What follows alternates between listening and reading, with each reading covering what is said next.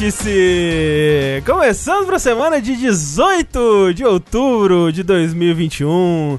Este aqui, esse mesmo, que é o seu podcast que há 310 edições fala todas as semanas, sem falta, de Bloodborne. E agora temos novas notícias muito empolgantes, muito esperança aí para o futuro desse maravilhoso jogo que só com um lançamento nos rendeu 310 episódios. Imagina agora que vai ter remaster, vai ter sequência. Tudo vindo diretamente do nosso estúdio favorito, que é a Bluepoint. Minha Uou. gente, Bluepoint nunca errou e estamos aqui com a equipe para mostrar que isso é verdade.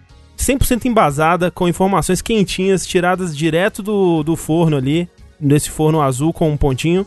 E aqui estamos com o especialista Eduardo Sushi. Eu mesmo. Que descobriu que no Bloodborne da Bluepoint vai ter pulo. E não só um pulo, não é qualquer pulo é um pulo que a cada insight que você pega é um pulo a mais. Então você pode ter o pulo duplo, triplo, hum, sem pulo. Mas só na sua cabeça. É. Que é um insight, né? Exatamente. Você já parou pra pensar, André, o quão bem pensado, ou encaixado, pelo menos, mesmo que acidentalmente, o sistema de insight é na lore do, do Bloodborne? É um bom sistema, né? Puta merda. Mas outro vazador aqui de informações da Bluepoint é Rafael Kina. E de outras coisas também um grande amante aí da Bluepoint, comprou todos os jogos, tem assinado é, por todos os membros da equipe. Amo. Eu mesmo me sinto como um ponto azul de vez em quando, sabe?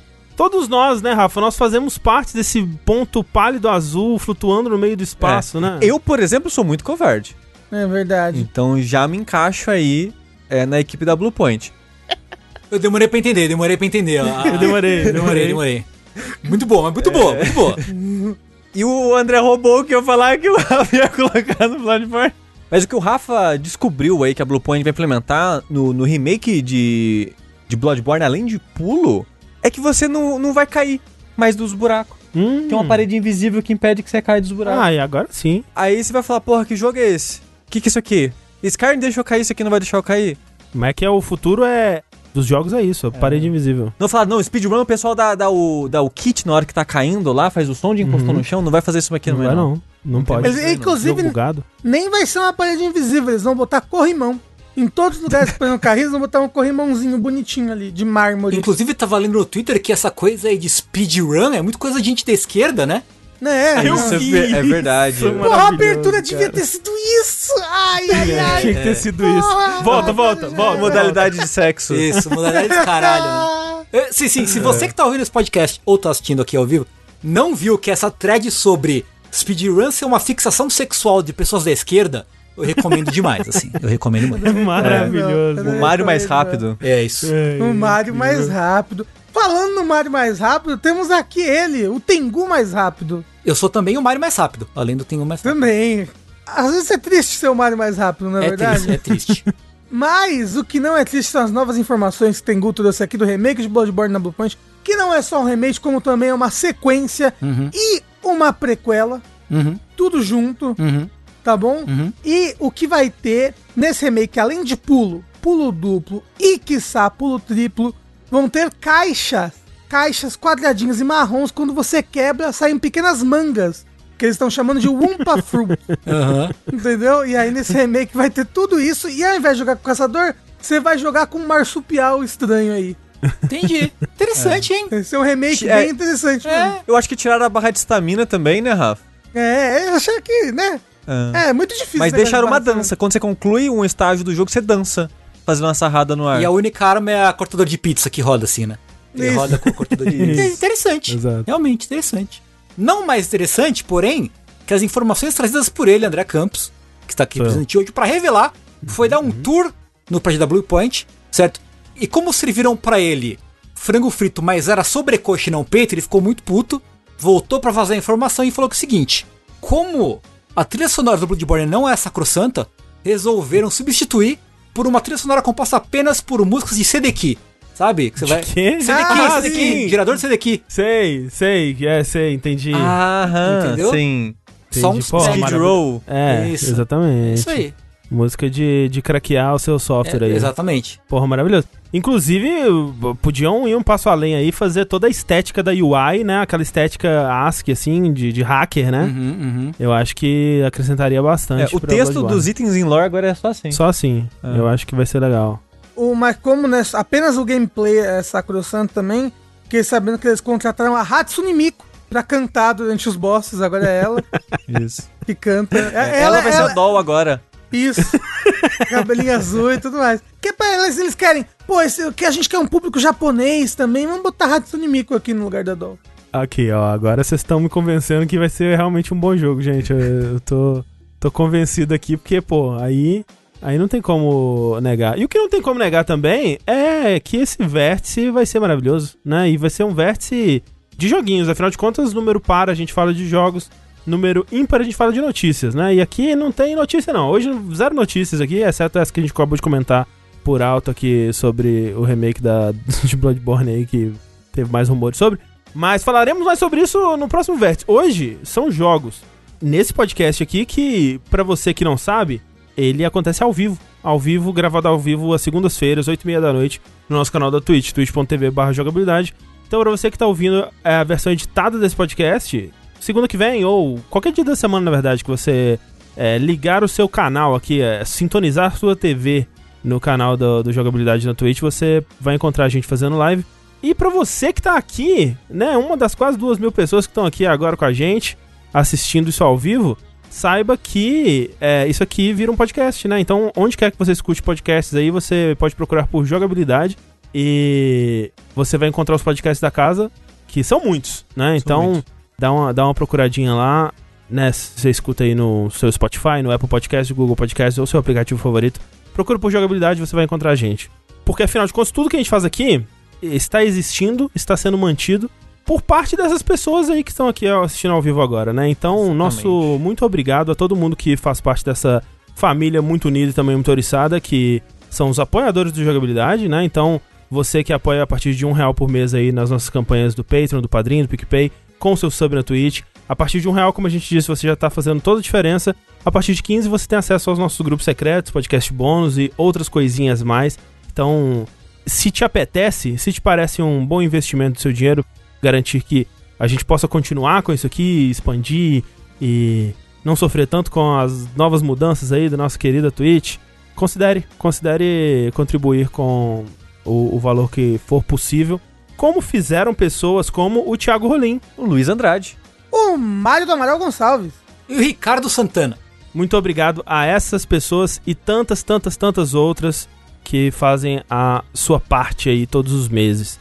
Quem tá fazendo a sua parte também aqui, marcando presença firme no Vértice, são os nossos amigos do EBAC.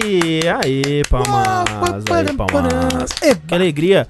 Olha só, o EBAC, pra quem não sabe, é a Escola Britânica de Artes Criativas e Tecnologia. E pra você que acompanha sempre a gravação dos vértices aqui, sabe que semana passada nós falamos, nós anunciamos aqui o webinário que iniciou essa saga, que vamos dar continuidade hoje, que foi um, um- um webinário criando a capa do Thor, né? Usando simulação de tecido e tudo mais. E agora, continuando, dando continuidade a, a, a esse universo cinematográfico do EBAC aí, você vai poder participar do processo de criação da armadura e do elmo do Thor. Então vai ser desde o processo de, de escultura inicial até abertura de malha, até aplicação de material. Você vai poder ver tudo como é feito do zero, ou do Thor, né? O Rafa já tava, já tava vindo aqui pra me Coçando corrigir aqui, coçando. com, de novo, com o professor Daniel Rivers, que é o professor de arte 3D na EBAC, ou um dos professores de arte 3D na EBAC. E ali você vai aprender sobre modelagem de objetos inorgânicos, sobre a pipeline de modelagem, sobre construção e aplicação de assets. Tudo isso, como sempre, de grátis. De graça. Olha só, André, vão ser três aulas pro capacete, né? Pra, pro elmo e pra armadura. Uhum. Uma aula vai ser de modelagem, que é do dia 20 de outubro, às 19 horas. No dia 21 de outubro vão ser as texturas e efeitos especiais da- do elmo e da armadura. E no dia 22 de outubro, às 19 horas, vão ser as animações e interações em engine. Olha que irado. Vão ser três aulas. Exato, também conhecido como a partir de depois de amanhã, essa quarta-feira começa, então é quarta, quinta e sexta, às 19 horas. É online, então você não vai precisar se deslocar da sua casa, né? Você vai uhum. se cadastrar no link que tá passando no chat agora, ou apontando sua câmera do seu celular pro QR Code que tá na tela e acessando o link, que vai ter mais informações e vai ter como você se inscrever, né? Porque, como a gente disse, é de graça, você ganha um certificado de participação e você concorre a uma bolsa 100% um, integral de um, de um curso na EBAC, né? Então, por que não? Né? Eu acho que quem não participar é bobo feio e cheira mal. Então, lembrando mais uma vez, dias 20, 21 e 22 de outubro, também conhecido como a partir dessa quarta-feira, às 19 horas. Escaneie o código aí, clica no link que tá no chat. E muito obrigado, EBAC, né, pelo apoio contínuo aqui ao jogabilidade. Show! Lembrando que são aulas ao vivo, é aula, não é vídeo, é aula. É verdade, não é vídeo, exato. É. O professor vai responder dúvidas e, e, você vai poder acompanhar usando ou Maya ou Blender, né? Então. Isso. Vá aprender! Participe. Isso. Lembrando aqui que o, que o Sansgolo falou que é interessante, a gente hum. tem no nosso Discord um pessoal que fala só sobre game dev. Então, é quem participar depois, o pessoal conversa lá na parte do Discord, hashtag Game Dev. Isso, quem participar pode ir lá falar sobre o que, que aprendeu, as dificuldades, mostrar o que você talvez criou ali durante Isso, as aulas, né? Vai experiência. Uhum. É legal a comunidade do, do Discord Exato. do jogabilidade. Essa é uma das coisas mais legais que a gente tem a oferecer, na verdade, para quem é, nos apoia, né? Tem o DLC Cedilha, um podcast bônus muito legal. É. Muito delícia. Muito delícia. Mas a comunidade ali é um negocinho especial, vou é. te falar, viu? Pois é. Então, quem sabe? Considere aí apesar de problemas na porra do, do, do, da conexão do Discord com a Twitch, essa merda aí. Essa caralha. Apesar dessa merda. Bora lá para os videojogos. Uau! Videogames. André, ah. você quer começar pelo jogo que tá passando aqui, André? Vamos começar pelo jogo que tá passando aqui então, Sushi? Então, quem acompanha os vértices de jogos deve ter percebido que eu joguei uma série de jogos longos recentemente. E até no, no Kina eu comentei que, nossa, eu só queria um jogo que era mais curto, né? Um jogo mais uhum, leve uhum. e tal. Chamar o Mineco. É, né? é. Só 140 horas. E o André comprou, pra conta uhum. da PSN dele, uhum, uhum. que eu dei uma surrupiada, alguns jogos recentemente que foram lançando nos últimos dois meses por aí, que as pessoas, a, a, as boas línguas aí estavam elogiando, e fui acumulando esses jogos lá e eu, hum, tem uns jogos aqui que são curtinhos. Diz o How Long to Beat que é umas 5 horas, 8 hum. horas, e resolvi experimentar esses jogos. Um deles é o que eu vou falar agora, que é o The Forgotten City. Que foi um jogo que foi anunciado, eu acho que no evento da Microsoft. Da E3? É, eu, eu, ouvi falar dele pela primeira vez num desses eventos e, e foi curioso porque o chat já tinha ouvido falar, né? É, o Lucas, ele... do, que também tava no é, com verdade, gente, ele já é. tinha ouvido falar. Porque justamente ele tem uma história curiosa, né? Exato. Ele começou como. Não só começou, né? Ele veio a existir primeiro como um mod de Skyrim. Uhum. Completo, né? Com a história completinha e é. tal. E era um mod muito elogiado. É, eu ia falar, dizem que inclusive é um mod muito bom, muito competente de Skyrim. Eu fico curioso até para jogar o mod agora para é. ver o que que mudou, quanto do jogo final já tava é. lá, né? Eu imagino que algumas coisinhas, detalhezinhos da história e de diálogo, eles atualizaram, porque tem muitas referências a coisas modernas. A coisas né? modernas, é tipo a coisa de 2021, sim, por exemplo, sim, sobre sim. a pandemia e coisas é, do é. tipo, assim. Mas eu acho que o cerne principal da história, o tipo de história, as batidas, eu imagino que já deve estar no mod. Eu também confesso que eu fiquei bem curioso de experimentar, só que eu não tenho Skyrim pra PC, né? Aí eu não quero comprar Skyrim Será que não? Isso. Acho que todo mundo tem Skyrim pra PC. Acho que vem já, quando já... você baixa o Steam já vem. É, hoje em dia já vem, né? Uma das 15 versões de Skyrim. Oh, assim, não, não tem um Skyrim no Game Pass agora? Já que, né, Bethesda? É possível, né? Eu Mas será que, tem um mod, entendeu? É, não sei como é que é. Será que o mod tá na, na versão de Game Pass. É, é tá, não, não é, é, eu não sei. É porque às vezes tem um mod no, no workshop do Steam, entendeu? É, o chat talvez vai falar é. aí se dá para instalar na versão de Game Pass ou não, enfim. Exato. Mas então, esse Forgotten City, ele, né, ele nasceu como esse mod do Skyrim e se formou um estúdio, né, da, uhum, da equipe uhum. que produziu o, o mod. O jogo, ele tem umas coisinhas, assim, que eu acho que eles estavam... O sentimento é que a equipe achava que tava fazendo uma parada mega intelectual, muito foda e incrível, assim. E é muito legal, eu vou chegar lá, mas às vezes eu fico meio pedante, assim, o sentimento em algumas coisas que eles fazem. Mas como é que chama? Modern, modern do quê? Desculpa. É Modern Storyteller. Ah, eu pensei que era Modern. É, eu, eu ouvi Modern também, é, é. É, desculpa, desculpa. É mãe é o Modern Storyteller. Que é um estúdio pequenininho de três pessoas só. Inclusive, eles te falam isso quando você começa o jogo, né? É. Eles falam, esse jogo foi feito por três pessoas ao longo de quatro anos, né? Então, Exato. Tipo, nos créditos você vê que teve algumas coisas terceirizadas, Uhum. participação de outros, tipo, pessoas, sei lá, trilha sonora e coisas do tipo, né? Mas o, a equipe principal que desenvolveu foram essas três pessoas que fazem o Modern Storyteller. E, começando a falar do jogo em si, eu vou falar do que eu sabia dele. Nada. Hum. E foi muito bom. Isso, esse sentimento nesse jogo de Uhum. saber absolutamente nada é muito bom, porque eu vou falar a premissa básica aqui. Você começa o jogo acordando assim, o que, ah, o que aconteceu? Na beira de um rio, Hum. com uma pessoa, uma moça, é, que tá falando, nossa, você acordou, enfim, você acordou e tal.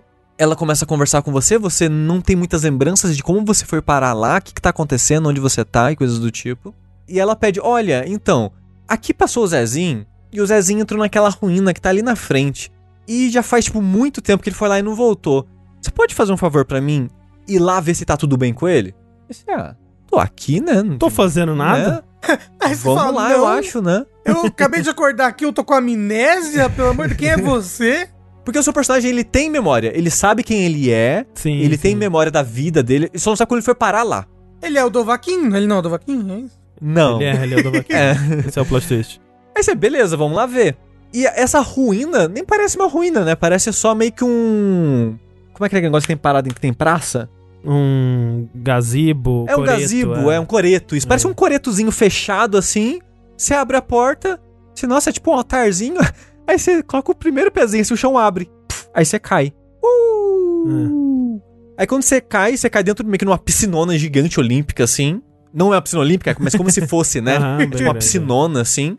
Aí lá você percebe que de fato é uma ruína romana, assim, como se fosse Uhum. aquela, aqueles banhos comunitários romanos, sim. assim. Conforme você vai andando, você vai achando várias estátuas de ouro. Sim. Aí você, né, nossa, estátuas de ouro de pessoas correndo, de É, pessoas em poses, caindo, é. meio que em pose de, oh meu Deus, não me bate, Uhum, sabe? Tipo, a mão pra frente, assim. É Midas. Então, é, é, tipo, exato, dá, dá essa sensação que algo transformou pessoas em situações normais, ou de fuga ali no caso, sendo atacadas em ouro. Uhum. Mas você fica, mas o que aconteceu aqui? E tá tudo destruído. Conforme você vai avançando, avançando nessa, nessa ruína da- dessa civilização ali, você encontra uma pessoa enforcada também transformada em ouro, com roupas modernas dessa vez. Uhum. Porque até então era, era centuriões e pessoas com roupa do cotidiano e tal. E uma, meio que uma plaquinha esculpida com a mensagem, tipo, de. Eu não aguento mais essa porra, eu vivi esse dia um milhão de vezes, alguém me tira daqui, caralho e tal. Assinado o Zezinho que sumiu, que a pessoa pediu pra você achar. Sim. Aí você, caralho, o Zezinho tá aqui, velho, não tá mais jovem, e do dia que ela tinha descrito ele parecia, era pra ser jovem, e transformado em ouro e enforcado no meio dessas pessoas. Que porra que tá acontecendo? Você começa indo pra frente, você acha um, um outro altarzinho, digamos assim, e lá tem um portal que quando você entra no portal, você vai parar pra algum momento do tempo onde aquela vila que você encontrou destruída tá inteira. Uhum. E você tá de cara, um, um ótimo nome, com Galérios. Grande galera. Grande Galérios. Ele esse é da galera. Aí você, caralho, pera, eu voltei no tempo. Eu tô agora na Roma antiga. O que que tá acontecendo? E essa é a parada do jogo. Você acaba indo parar nesse loop temporal. Olha aí, olha Oh, aí. não. Né? Mais Caralho, é o ano do loop um. temporal 2021, gente, o ano do loop Exato. temporal. Que é uma premissa muito legal a maneira que é apresentada. E o loop aqui funciona diferente. E a Aham. maneira que o loop aqui funciona é interessante. Que é o seguinte: quando você chega lá, a primeira pessoa que você encontra é o Galérios, o Galérios fala: Ô, você é um novato aqui. E aparentemente é algo que acontece. Aham, aham. As pessoas surgem dali, né? Exato. É, parece que é algo comum as pessoas surgirem nessa vila Aham. E até de onde você surgiu, por exemplo. Então, Uhum. galera, fala: Olha, você é novo aqui, né? Então, quer, que eu, quer fazer uma tour aqui? Que eu te apresento a, a, a cidadezinha, a vilazinha aqui e tal. Que é bem pequenininho o lugar, né? Uhum. Tem acho que 20 pessoas, 23, eu acho. 23 pessoas é, morando lá. Aí né, tem esse momento básico ali que ele vai andando, você vai andando atrás dele, ele te apresenta as pessoas. Até que você encontra um guarda. O guarda fala: Ou, o prefeito aqui, digamos Uhum. assim, da, é, falou pra eu chamar você, novato. Vai lá conversar com ele. Aí você conversa com ele e ele apresenta a vila pra você. Ele fala o conceito principal, que é da A Lei Dourada, É. que essa vila ela tem uma única lei que você não pode quebrar. mas você não sabe como quebra, o que quebra ela. A, a lei é não cometa crimes. É isso? É, então, é, é, tipo bem isso. É, bem isso. É tipo, é uma lei que vai. Se alguém cometer um pecado, todo mundo vai morrer. Hum. E tipo, todo mundo vai virar estátuas de ouro e morrer como foi avisado pelas pessoas que, tá, que vieram ali antes, né? Então é, você ainda vê menos do que quando a vila estava destruída, mas durante essa época próspera da vila onde que você voltou, você ainda vê essas estátuas espalha- espalhadas pela vida, dando a entender que viveu um povo antes aqui, todos eles foram transformados em ouro e eles deixaram alguns avisos, que é o, o todos pagarão pelo pecado do um, né? Exato. É, exato. essa mensagem tá escrita em, em É. todos os lugares, assim. É, e, e essa é a lei dourada, basicamente, né? É essa frase que o André falou. Mas aí ninguém especifica o que, que é pecar. Então, é Não. essa, esse é o ponto, Rafa. Exato. Essa, essa descobrir o que que é essa lei, o que que ativa essa lei, o que que pode fazer, o que que não pode, quem que tá definindo o que que pode, o que que não pode, como que certas pessoas estão burlando o que pode e não pode pra fazer coisas ruins ainda assim, peca- cometer pecados, né? É. E tem toda essa discussão porque a gente da nossa criação brasileira que é muito católica, né?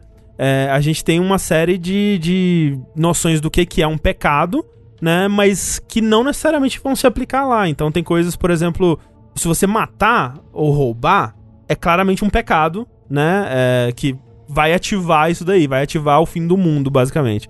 Agora, um dos, um dos, dos personagens lá, ele é. ele é gay. E você conversa com ele sobre isso e estão escrevendo, estão pichando a parede dele, falando pecador, pecador, pecador, porque estão com medo de que ele vá ser gay e causar o fim do mundo, né? E só que O nome dele Ele- é ele- Sergei. ele continua sendo gay e não tá causando o fim do mundo, né? Sim. Então, peraí. A Bíblia diz que ser gay é pecado, mas É. aqui não tá ativando o fim É, do mundo. lembrando que na Roma Antiga era meio que o começo do cristianismo Exato. ali, né? Então tem E- muito disso, inclusive. Exato. Então ele tem essa... Algo que se vai ter muito nesse jogo é uma discussão de o que é pecado, tem alguma religião certa, por que Uhum. que tem gente que acha que tá certo e coisa... É muito sobre isso, assim, é muito sobre discussão de religião, sobre de certo e errado e leis e pecados, qual é a relação dessas coisas e tal. É como você, como pessoa, devia encarar e agir perante no meio dessas coisas todas. Então, esse pressuposto católico, ele é colocado em xeque em outra situação também. Por exemplo, tem um suicídio. É verdade, né? E Nada acontece. nada acontece. E você tá falando com a pessoa e fala: que, que você acha que isso quer dizer? Ela, que o meu Deus não tá certo aqui. Que a pessoa é católica. Essa pessoa em específico é católica. É, então, tipo, ela, ela- e já é um choque pra ela, tipo, mas espera, eu acredito na religião que isso é pecado. E esse pecado não quebrou, quer dizer que a minha religião tá errada? né? Ao mesmo tempo, tem muita gente que nem acha que essa lei de ouro existe, né? A Sim. regra de ouro aí. E eles né, eles estão há, há muito tempo já, porque esse pessoal tá aí há bastante tempo, né? E, e eles estão já. Estão há sete meses. É, não é tão tanto assim, né? É. Tipo. e- eles estão cutucando nas beiradas aí pra ver o que acontece, né? O que, que eu posso fazer, o que, que eu não posso. E até agora não aconteceu nada. Então os caras estão meio tipo. Se pá, nem existe essa merda aí. Se pá é o cara lá, o prefeito, co- tentando colocar a gente na linha com essa historinha pra, pra assustar criança, sabe? E, então, o prefeito aí, o magistrado. Magistrado? É, é, não sei como é que traduz, né? Mas em É. inglês é magistrate, dessa vez seja magistrado. É. Vamos falar o prefeito, né? É. Que no final das contas, to- pra todos os efeitos, ele é basicamente isso na vila. Ele. Então ele te apresenta essa lei e fala: olha, tem essa parada, não peque aí, hein? Fica na tua, vamos ficar de boa. Quando as pessoas entram na cidade, são, se estiverem armados, são obrigadas a jogar no, numa ponte pra cair num rio lá que ninguém vai alcançar e pra diminuir as chances, né, de ter brigas e assassinatos e coisas Sim. do tipo. Pra tentar diminuir a chance, né, de, de acontecer alguma coisa e todo mundo virar ouro. Tem um outro detalhe também, Xi, que essas pessoas, elas estão presas ali, né? Exato, porque é como se fosse dentro de uma caverna É. essa vila. Ela tem meio que um, um buraco que entra sol e ilumina lá dentro, Uhum. pra ter essa sensação de dia, né? Mas elas não conseguem sair de lá. Então elas estão presas vivendo lá dentro pra sempre. É, e tipo, todo mundo. Todo mundo chega lá e, e muito dá a entender que pelo mesmo caminho que você chegou, né? Você vem é, boiando nesse rio e, e vai parar lá. Mas as pessoas já tentaram encontrar várias saídas e várias Exato. formas de, de voltar por onde elas vieram, ou encontrando outros lugares e, É. e não conseguiram sair, né? Aí, o prefeito fala, além disso. Então, eu fiquei sabendo que alguém aqui tá prestes a cometer um pecado. Uhum. E eu gostaria que você, uma pessoa nova aqui, que ninguém vai suspeitar se você per fizer perguntas, é no intuito de descobrir essas pessoas, de conhecer essas pessoas. Então aproveita que você pode, né, ser um pouquinho mais enxerido, tenta descobrir para mim quem que vai cometer esse pecado aí, que eu ouvi dizer que alguém vai cometer um pecado, hein. Então, esse, essa, essa é a desculpa do jogo de te incentivar a sair conversando com todo mundo uhum. e conhecer todo mundo. E é muito interessante. O primeiro sentimento assim que eu tive quando eu comecei o jogo foi tipo de, hum, interessante, interessante, interessante. Aí esse termina a conversa com esse cara e ele sai e vai embora. E ele me deixa sozinho ali na sacada da, da casa dele. Uhum. E é um cara rico, né? Na, na, numa das casas mais bonitas que tem nessa vilazinha. Aí tem o quarto dele logo do lado. No quarto dele tem um baú. Quando você abre o baú, tá cheio de dinheiro. Só que como ele é baseado em Skyrim, esse jogo ele tem muito sentimento de Skyrim, mesmo, é, é, é bem engraçado. Sim. Você abre o baú tem que falar, tem 500 dinheiro aqui, mas do lado tá escrito roubar, porque o dinheiro não é seu. Se você pegar vai ser um roubo. Aí você pensa. Mas ninguém tá me vendo? É, eu pego ou não pego? Porque se eu pegar eu tô roubando. É pecado. E aí eu percebi, ou pelo menos eu tive o sentimento, não sei se era o intuito, mas eu tive muito sentimento de, ah, entendi. As pessoas que fizeram esse jogo estavam brincando com esse conceito da, da moral em RPG no geral. Porque em Skyrim, você fala, foda-se, não tem ninguém me vendo, eu vou roubar. Porque uhum. em Skyrim o roubo só é roubo se alguém te vê. E você usa muito disso para burlar essas coisas, assim, né, nessas regras, nessas leis. Porque você fala, tipo, ah, ninguém tá vendo, foda-se, vou matar a pessoa, vou roubar, vou tocar o terror. Porque o importante é ninguém ver, sabe? O importante é a punição. É, não ser punido, no caso. E esse jogo, ele, ele coloca isso em xeque. E eu achei interessante esse sentimento de... Uhum. Ah, ele pega essa maneira que a gente tá condicionado a pensar, pensando no Skyrim, né? Pensando que ele é um mod de Skyrim, em Skyrim, e brinca com isso, e subverte isso. Ah, interessante. Não roubei. Hum. Não roubei. Então eu não, eu não sei, a princípio eu não sabia se aquilo ia ativar ou não. Mas eu pensei, melhor não. Uhum. Vamos tentar me portar aqui como, né? Seguindo a lei dourada aqui, né? Vamos tentar não tocar o terror aqui. e fui conhecer as pessoas. E aí que o jogo começa a ficar interessante para mim, porque ele tem um pouquinho de um ciclo de dia e noite ali das pessoas, né? Mas é bem leve assim. Você tem bastante tempo para conversar com as pessoas. A maior parte dos gatilhos vai ser ativado por coisas que você faz mesmo. Tipo, ah, você falar com essa pessoa e você descobre uma informação, que passar essa informação para outra pessoa vai ativar ela para mudar um comportamento ou para ir para um lugar da cidade e tal. Então, tipo, tem gatilhos no jogo que é de tempo, então você tem, ah, 30 minutos antes de alguém fazer o pecado e ativar a maldição. Mas você tem bastante tempo, não tem, ele não tem essa frustração de jogos de loop temporal, que alguns têm pelo menos, de ah, se eu quero fazer algo específico, eu tenho que esperar um momento do dia para fazer aquilo, ou para levar algo para alguém. Ele não tem isso. E ele até pula muitas das dificuldades que outros jogos de, de loop temporal têm, por exemplo, o 12 Minutes, né? Uhum. Que, por exemplo, né, você vai pela primeira vez, você faz sua run lá, conversa com várias pessoas, etc. Aí deu um ruim, você tem que resetar o dia, né? Aí você volta e você vai tipo, putz, nossa, eu vou ter que me apresentar para todas essas pessoas. E não, ele deixa você meio que já chegar na pessoa e falar: então, aquilo lá que eu descobri é isso e isso. E a pessoa já, uau, você descobriu isso? Vamos conversar sobre isso. Sendo que a pessoa nem te conhece, né? No mundo é. real isso nunca funcionaria. Sim. Você chega falando uma, uma, parada super secreta que a pessoa nunca é. falaria com ninguém e a pessoa já, já entra em conversa com você. O, o Galerito, né? O, o Galerius que o Sushi falou, que é o primeiro personagem que você encontra. Quando você conversa ele pela segunda vez, ele fala assim: Ah, se você não quiser conversar comigo, é só você falar que você tá ocupado, que eu sou bem compreensivo, tá? aí aparece a opção, quando você começa, porque toda vez que você começa, ele tá ali pra te recepcionar, né? E aí ele. Você tem a opção de falar, ah, eu tô, eu tô. Meu nome é tal, mas eu tô muito ocupado. Aí ele, ok, tudo bem. E acaba a conversa, né? E isso é estranho em alguns momentos, né? Porque te dá um pouco daquela quebra da imersão no mundinho, vamos dizer assim. Mas eu prefiro assim do que. Imagina, né? Se toda vez que você recomeçasse, você vai ter que se Sim. apresentar para todo mundo de novo e seria um inferno, né? Então ele Exato. meio que. Ah, vamos presumir que, né, você fez isso. Vamos é. dizer que a ah, edição aqui, você fez isso e foda-se. E ele é um jogo que ele não quer perder tempo. É. No geral, assim. Porque, como eu falei, ele tem umas 5 horinhas. Uhum. E rápido você já encontra os twists, rápido você já Sim. encontra segredos, rápido você já encontra. Tipo, caralho, mas pera, tem uns negócios bizarros acontecendo aqui. Eita porra, aquela pessoa aí. E rapidinho você vai entrando nesse mundo, no, no nos, no submundo desse mundo, uhum, digamos assim, e descobrindo os segredos dele, o que, que as pessoas estão escondendo, se é que tem alguém escondendo alguma coisa ou não. descobrindo as intenções dessas pessoas e tal. Que lugar é esse? Por que, que esse loop acontece? Coisas do tipo. Uhum. É de uma maneira muito rápida. E para mim foi muito gostosinho isso. Sim. Porque ao mesmo tempo eu tive esse sentimento de que eu tava descobrindo as coisas, eu tava meio que conversando com essa pessoa e pegando essa pista e levando pra lá e assumindo coisas e descobrindo e tal, fazendo essa investigação, digamos assim. Mas ele ser rápido não tirava satisfação, sabe? Uhum. Então, tipo, eu tinha satisfação da descoberta e foi gostoso por ser rápido e curto também. É, é, tipo, ele me lembra muito, na verdade, o outro jogo que foi um dos meus favoritos ano passado, que é o Paradise Killer, né? Que ele é Uhum, uhum. uma pegada muito parecida também, que você chega É. num lugar e aí tem um conjunto de, de personagens, assim, que vivem lá e eles têm relações entre eles e cabe a você entender, é conversar com essas pessoas, né? Então são 20 personagens que você vai ter que conhecer, conversar, entender como que eles se relacionam, o que, que eles estão escondendo ou não e coisas do tipo. E eu gosto muito dessa estrutura, assim, eu acho que se puder ter um jogo assim por ano, pra mim, tá, tá bom demais. Eu acho que ele até surpreende em alguns momentos, porque eu achei que ele ia ser essa coisa quase que uma. Essa visual novel, entre muitas aspas, de, de exploração, assim.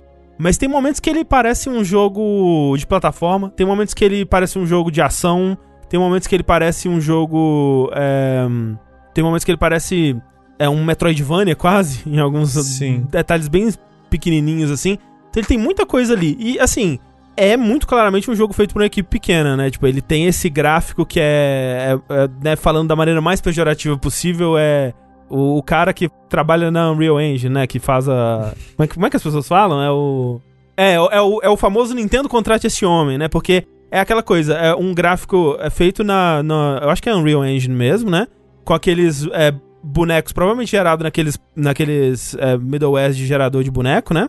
Então, assim, é muito pouca personalidade, muita pouca identidade própria. É aquele gráfico fotorrealístico, assim, e. Mas tudo bem, sabe? Porque, assim, é. Pra um jogo feito por uma equipe tão pequena, é bem impressionante o que eles conseguiram fazer.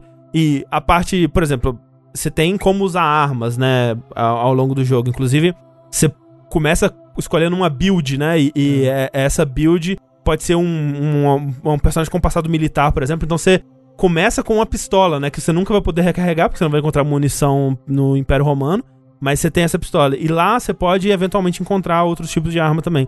Então, quando você vai usar essas armas, não é muito bom, né? Não é aquela coisa que você olha e fala, nossa, como foi emocionante esse momento de ação. Mas não pede muito. Mas né, não exige muito e é, é- O contexto todo, onde aquilo tá acontecendo, é tão interessante e eu tava tão intrigado pela história que não me incomoda em nada, assim. E, e a parte do loop que eu falei que é um pouco diferente é porque não é aquele loop temporal tipo 12 minutes que a sua consciência volta no tempo basicamente pra Sim, aquele sim. momento e, e é como que é como se você voltasse no tempo do jeito que você tava naquele momento, né? Só a sua consciência volta. Aqui não, aqui é você você volta pro começo de novo. Uhum. Então todos os itens que você tinha. Pra, tipo, mostrar pra uma pessoa, pra resolver um puzzle. Tudo que você pegou de físico, você consegue levar pro próximo loop. Então você pode meter o louco, entrar na casa da pessoa, roubar o baú cheio de dinheiro dela na frente dela. E aí o mundo começa a acabar, mas você tá indo pra resetar o tempo, então tá tudo certo, porque Exato. você ainda permanece com o dinheiro. E se você morre, é game over. É game over. Porque o loop, ele acontece com você indo pra um lugar específico pra reiniciar o loop. Mas aí você pode dar load no save, porque ele tem Exato. save automático dentro do ele loop. tem, tipo, cinco etapas de autosave, você pode salvar no momento que você quiser. Morrer não é uma punição Não. grave nesse jogo e tal.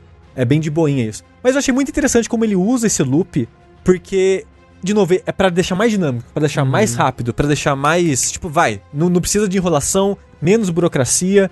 Porque ele tem coisas burocráticas, mas é a primeira vez que você faz. Depois que você fez essa, essa coisa a primeira vez, que às vezes vai ser pra conseguir um item ou conseguir uma informação, a maneira de usar ela não é burocrática. Uhum. Então, nos próximos loops é muito rápido de você continuar de onde você estava.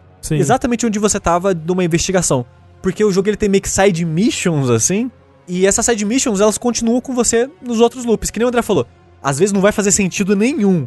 Que você vai chegar num cara e falar: "Ah, eu fiquei sabendo que você queria isso aqui, entrega". Mas como é que você sabe? Tipo, não pergunta isso, tipo, nossa, como é que você sabe? É. Não só tipo, nossa, beleza, eu queria muito isso, obrigado. É, e, aí- e vai, sabe? Então, tipo, ele tem um momento, ele tem alguns momentos que quebra essa imersão ele tem uns momentos que é bem videogame, isso Sim, só aconteceu sim. porque é um videogame. Mas tudo bem também. É, mas tudo bem, porque o ritmo do jogo ainda é gostoso. A, a exploração e avançar no jogo ainda é gostoso. Descobrir os mistérios. Os mistérios, exato. E o que esse jogo faz de discussão não é a coisa mais incrível do mundo, não é a primeira, não é o primeiro lugar que faz esse tipo de discussão, não é a discussão mais profunda, mas eu achei muito legal mesmo assim. É legal. Quando você começa a cair é, num, nos twists assim da história e você começa a, a entender o, o- o tipo de situação que o jogo quer criar e, e as indagações que ele quer colocar na sua cabeça, tipo, é legal. Tipo, né, de novo, não é tipo, uou, vai mudar minha vida, prêmio do jogo mais intelectual do mundo. Mas é legal, é um momento que você. Pô, é verdade, né? Sim, me lembrou, tem, tem conversas que me lembram aquelas conversas filosóficas do Talos Principle. É, Ele me lembra. Ele tem muita vibe Talos Principle. É. A trilha lembra um pouco Talos Uhum. Principle também. Ele tem momentos que me lembra, como eu falei, o Paradise Killer, que é aquela coisa de. é, você começa a se enfiar pelo mundo aí nos lugares que você parece que você não devia estar. É. Você vai chegando numa, umas paradas, meu Deus, o que, que vai ter do outro lado disso aqui, meu Deus. E, É. Então essa coisa do mistério é muito forte, é muito legal. É, eu gostei bastante do Forgotten City. Eu acho até melhor a gente não falar muito mais do que isso, porque, de novo, ele é um jogo muito curtinho, que pra mim, grande parte do prazer tava em descobrir esse mundinho, descobrir os segredos, as coisas, as pessoas, as histórias, as relações. Mas é isso. É, o Vini perguntou uma coisa que a gente comentou, mas eu queria falar um pouco mais, que é, o jogo não tem ação, tem muito pouca ação e a maioria é opcional. Inclusive, achei engraçado que tem uma, uma quest que, quando você vai aceitar a quest, ele aparece assim, olha, se você não gosta muito da vibe de jogos de ação ou terror, você pode não aceitar essa quest aqui, tudo bem, tá? Ele te avisa, assim, porque essa É. quest vai ser mais focado nisso, por exemplo. É, então, ele não é o foco dele, e se você quiser evitar, na maior parte do, do tempo você vai conseguir evitar. Exato. O foco dele é mais na história. É conversar, descobrir, explorar. Exato. É. E isso ele faz muito bem. E vocês jogaram ele onde? A gente jogou no PS5. Isso. E não tem legenda em português, isso é uma coisa triste. É. Inclusive eu tava pensando, tem um.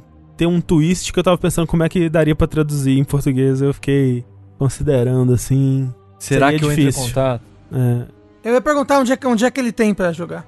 Ele tá em tudo.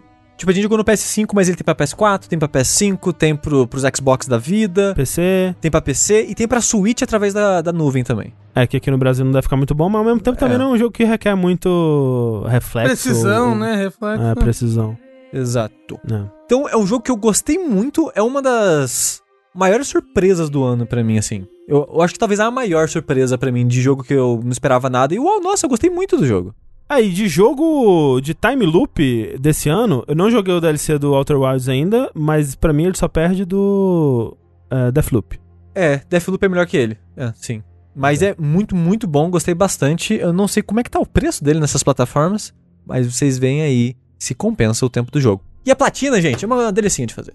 Ai, Ainda a não platinei. platina! Platina!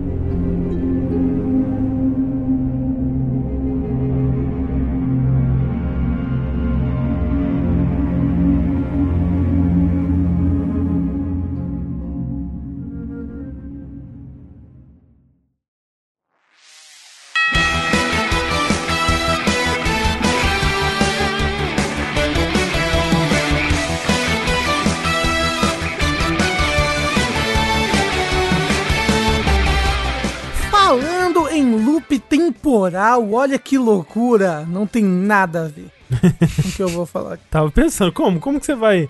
Como que você vai chegar lá? não tem nada a ver. Mas, é, não estamos todos Mas, nós mas- mas tem sim, Rafa. O loop Ah. temporal da nossa infância que sempre volta. É, dos nossos sonhos, né? Que a gente sonha que tá no colégio de novo. É, o- os meus sonhos de colégio, eles avançaram tanto que eu sonho que eu estou no colégio. e No sonho eu pensei, porra, tô sonhando que eu tô no colégio de novo, caralho, que chato. E aí no meu sonho eu me convenço de que não, não é um sonho, eu realmente estou no colégio. Isso é pesadelo, isso é pesadelo. e aí, tipo, porra, não, não entreguei o trabalho, ah, vou ter que fazer tudo de novo. Eu, nossa, como é que eu tô conseguindo conciliar o colégio com jogabilidade? Que loucura, né? E aí fica assim o sonho, bem louco. Mas nada a ver com colégio, mas a ver com infância, não sei lá o quê. Eu vou falar aqui hoje dele, o grande esperado, né? O GOT de 2021. Com certeza que não. Mas é Eita. o Nickelodeon All Stars Brown. Mas, Rafa, tá no seu contrato que se um jogo se assemelha pelo menos um pouquinho a Smash, você tem que colocar ele como GOT. Na verdade, não. é um jogo que difícil não comparar ele com Smash, visto que ele é um platform fighter. O, o Smash é o o jogo platform fighter, né, que existe. É, ele tem muita coisa de Smash em questão de interface, alguns especiais de personagens. Ele usa o esquema de porcentagem do Smash, sabe? Quando você bate no inimigo, maior a porcentagem dele. É mais fácil de jogar ele pra fora da arena, e é assim que você mata a pessoa, jogando ele pra fora da arena. Não, e assim, é, não, não é nem só isso, né? Tipo, é, é até assim, soluções visuais que Smash encontrou e que ele só replica, né? Tipo, é, é de, um, de um nível que, sei lá, se eu fosse um advogado da Nintendo, eu já estaria todo me coçando, assim, sabe? Porque, sabe, até desde ah, a setinha com o nome em cima da cabeça, quando ele é expulso do, da arena, dá aquela luz, né, assim, de onde ele foi expulso, né? No, no, no, Smash Ultimate, eles adicionaram uma trilha de fumaça quando bate na pessoa. É, nesse jogo tem a mesma trilha de fumaça quando bate, mostrando por onde ela passou, assim, que dá um efeito, um efeito de velocidade, assim. E vamos lá. Ele é um Smash Bros da criança triste. É um Smash Bros da criança triste. Ele saiu é pra o, Mega Drive? É o. É. Não, é, não é criança, nós temos Smash em casa. Então, é. é isso. Tanto que quando eu fiz live dele, eu falei, nossa, não, nós temos Smash em casa. E aí eu joguei ele. Ele parece que foi feito com um orçamento assim, três balas Juquinha e um palio usado. Parece. Um palio usado. Parece, parece. E é justamente nisso que ele, tipo, peca. Tipo, é... ele é um jogo bom? Não. Ele é um jogo interessante? Também não. Mas ele é divertido? Às vezes. Às vezes ele é divertido quando você joga ele. Mas me fala um pouquinho aqui, Rafa. É, ele é um jogo. Ele é um Smash da Nickelodeon, né? O que, que tipo de personagens eu vou encontrar nesse jogo? Olha, André, é o seguinte. Eles pegaram muitos personagens clássicos, personagens que precisava ter, tipo, porra, vou fazer um Smash da Nickelodeon. Tem que, tem que ter esses personagens. Só que ele, o foco deles, assim, era meme. Sabe? Tipo, quem é aqui que é um bom personagem Virou meme, meme pra ter uhum, nesse jogo? Uhum. Porra, Stormberries, né? Pô, é, essa série muito amada, todo mundo lembra dos Stormberries. Vamos botar a protagonista dos Stormberries? Não. Vamos botar o macaco, amigo da protagonista? Não. Vamos botar o irmão, o irmão adotivo da protagonista que eles acharam na selva? Não. Que era dublado pelo Flea do Red Hot Chili Peppers? Isso, é. É? É? Uhum. é Uau. Ok. Não, a gente vai botar quem? A gente vai botar o pai da protagonista, que ele é meme, né? Ele tá na internet, porque a cara dele é, é tão É verdade, feia, é o Nigel, né? Que ele é, é, o Nigel Thornberry. E os personagens todos têm, têm esse, esse pensamento, assim, por trás, sabe? Tipo, o Patrick. Todos os ataques dele é algum meme do Patrick. Sei lá, o... Cada personagem tem as seguintes ações. Tem três ataques normais, três ataques fortes, que seriam os ataques, os Smash Attacks no Smash, eles são. Eles estão num botão à parte. Eles estão num, num, num, segundo botão, ao invés de estarem no mesmo botão que no Smash. E três ataques especiais. Tipo, o especial do Patrick parado, ele pega o telefone, sabe? Bate, sabe? Tipo. Você sabe ah, o meme? Sei. O meme do Patrick? O Patrick no telefone, isso aí. Aí é, do Siri, aí é o Siri Cascudo? Não, é o Patrick. Pá, ele bate uhum. pra isso. Uhum. Esse é o meme. O Eng, quando ele. Todo mundo tem um taunt, né? Ele faz uma cara de meme. Tentando lembrar. Ah, o, o Nigel Thornberry. Ele também, todos os ataques dele, ele. Sei lá, ele. Tem um que ele, ele, ele imita um escorpião. Ele agacha no chão. Ele faz umas garrinhas assim com a mão. E a perna dele dá a volta nas costas e bate assim pra frente. Uhum. Como se fosse a cauda de um escorpião. É, e é bem tipo memes, engraçado. O Bob Esponja e... tem o negócio do Bob Esponja, é, Homem das Cavernas, né? Essas coisas todas aí também. Ele fazia biquinho, aquele biquinho. É, ele tem o biquinho, o, o ataque, o smash pra cima dele, ele faz o arco-íris, sabe? Imaginação! Uhum. Entendeu? Ele é muito pensado mesmo. E no geral, as animações não são muito bonitas, assim. O jogo, ele quer. Assim, quem fez esse jogo conhecia bem tipo, Smash. Ele, ele, ele é competente nesse tipo, sabe? Tanto porque não é o primeiro jogo desse tipo que esse estúdio faz, né? É, tipo, esse jogo é melhor do que o PlayStation All-Star, sabe? Mas peraí, não é. Não, calma. Porque ficou parecendo pelo, pela progressão da nossa conversa, é, você tá né? tá dizendo que esse jogo é do estúdio que fez PlayStation não, não, não, não, não, não. É porque, né? É Nickelodeon All Stars, PlayStation All uhum. Stars. Mas, tipo, em questão de Platform Fighter, o PlayStation All Stars é um jogo com mais, com mais investimento, mas que não soube copiar Smash do jeito certo. O PlayStation All Stars, por exemplo, ele vai copiar Smash, porque Smash é o Platform Fighter fundamental. E ele não sabe se diferenciar, ele não sabe copiar direito. Esse jogo, pelo menos, ele, tipo, ele, ele, ele sabe o que ele tá querendo fazer. Talvez ele não tenha o orçamento, a equipe por trás. Porque, tipo, ele é competente nas, nas Mas nas ele acrescenta dele, alguma assim. ideia ou ele só replica o Smash? Ele acrescenta os personagens da Não, então, exato. Ele, ele acrescenta só skin ou ele acrescenta alguma ideia mesmo de jogo? A, a minha, a minha maior dúvida é se ele é, ele é mecanicamente idêntico a Smash. Então, mais ou menos, porque o feeling que você, tá, quando você tem quando você tá, quando você tá jogando hum. é muito diferente. Sei. Então a pergunta, a pergunta é outra, então. A intenção era que fosse idêntico ao Smash? Eu acho que a intenção era que fosse, tipo, um Smash Melee. Porque ele é muito entendi, rápido. Ele é muito rápido, ele tem desviar no ar. É, ele tem desviar praticamente infinito no ar, você pode ficar dando wave dash. Tem, tem wave, dash, dash, né? Pois é, pois é. Nos, nos trailers eles falam isso até, né? Que tem wave Sim. dash no, no jogo. Wave Dash, que, pra quem não sabe, é uma mecânica do Smash Bros. Melee, que é o Smash Bros. de GameCube, que é uma mecânica que é gostada pelo pessoal competitivo do Melee. Eu, particularmente, acho é, era um bug do jogo e eu acho horrível o Wave Dashing. Mas ele era mesmo ou você acha que ele era um bug? Não, ele era um bug. Era, bug, ele era, um bug. É. Então, ah. Se não fosse, estaria até hoje no Smash, sabe? Tipo o uhum. Two Frames. Mas o que é o Wave Dash? O, o, o Wave Dash é quando você pula e desvia na diagonal para baixo, fazendo seu personagem dar uma escorregada no chão. E aí você fica fazendo isso de modo que você se move muito rápido e consegue ficar olhando pro oponente e fazer uns setups diferentes por causa disso. Então ele, ele, ele tem esse feeling de melee de que é tudo muito rápido. Mas quando você tá jogando, parece que você tá controlando dois balões de festa, assim, sabe? Tipo, amarrados, assim, os personagens não tem peso nenhum, as, os ataques não tem peso nenhum. Tipo, tem vezes que você é atacado, você fala, cara, eu morri. Não pareceu, não, não foi um ataque pesado. Eu não sei se tá com porcentagem para isso. E os ataques dos personagens, eles são meio limitados, assim. Como eu falei, você tem três normais, três fortes, três especiais. E aí, os mesmos três no ar. E só? Parece que você não, não, tem muita opção por personagem. Mas dito isso, cada personagem, pelo menos, apesar do peso dos personagens serem muito parecidos, assim, tipo, realmente sempre parece que você tá controlando dois balões de festa. Os personagens, pelo menos, eles parecem diferentes, assim, tipo, ah, ok, a Toff tá aqui, ela tem as pedrinhas. Nenhum personagem tem coisas muito chamativas, tipo, o Eng e a Korra, você imaginaria que eles teriam projéteis, né? Que eles teriam hum. coisas muito chamativas, mas não, tipo, o Eng só dá bastonada. Nenhum personagem é super único, assim. Não, eu acho que único eles são entre si mas nenhum personagem chama atenção. Nada, nada do que os personagens faz chama atenção.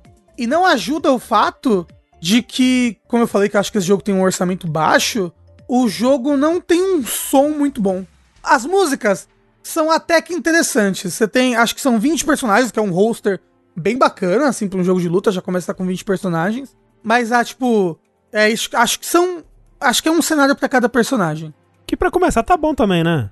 É, mas, tipo, fases que são competitivas e dá para jogar legal. Tem três. Hum.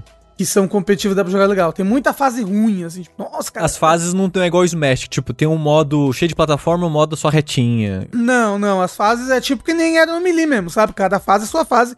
Cada fase só tem uma música. Então, por exemplo, se você quer jogar o Final Destination, que é a plataforma reta, essa fase é uma fase da Corra, que passa no final da segunda temporada de Corra. E aí vai a mesma música o tempo todo. Hum. O som dos personagens, quando eles batem um no outro, é muito cartunesco, assim. Você não tem um.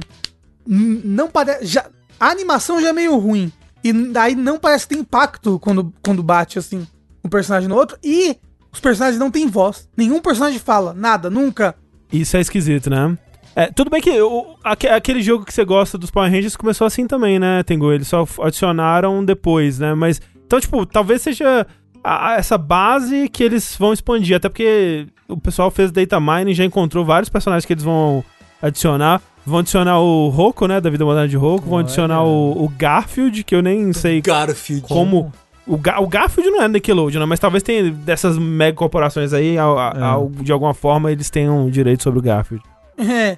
Mas é tipo, é, é muito estranho. Tipo, você tá jogando com o Bob Esponja e ele não tem. Ele não fala nada, sabe? Nenhum momento. Uhum. Ele, ele, ele não tem nenhum ai, ui, ah, sabe? É principalmente pra esses personagens que a voz deles é muito marcante, né? Tipo, as coisas que eles. que acompanharia até esses memes, né? Que eles querem referenciar e não ter voz. É Mas aí tem que pagar os dubladores, Pois né? é, né? Não, Dos com certeza. personagens. Como eu Dá pra falei, eu, entender. eu, eu, eu acho que isso denota a falta de orçamento do jogo. Que realmente teria que pagar dublador. Ou, ou, ou, tipo, mesmo, ah, vamos usar os samples do. do personagem da TV, sabe? Mas mesmo assim, Uhum. acho que você tem que pagar os direitos. Com certeza, com certeza. É. de qualquer maneira. Então, é bem estranho quando você tá jogando. E ele tem poucos modos, assim, tipo, ele tem o modo batalha por vida, né, que é o estoque, o ba- batalha por tempo e o modo esporte, que ele bota um gol assim de cada lado e você tem que jogar uma bola dentro do gol. Ele não, ele não tem itens, por exemplo. Hum. Que nem no Smash, e- ele não tem itens. O que tem é que, sei lá, se um personagem tem um projétil, qualquer pessoa pode agarrar esse projétil e jogar. Você acha que soa como pessoas que levam Smash muito a sério isso, Rafa? Não, eu acho que soa como falta de orçamento mesmo. Ok, faz mais sentido, realmente. Você Porque- não teria a opção, né, de Porque jogar pra jogar. Porque quem joga Smash a sério não usa item, né? Tá, mas aí você vai fazer uma coisa de Smash a sério e dos 20 cenários só 3 são competitivos. É, é verdade. o resto é, verdade. tipo cenário com hazard, cenário que anda, cenário com Arena of Dissa. É.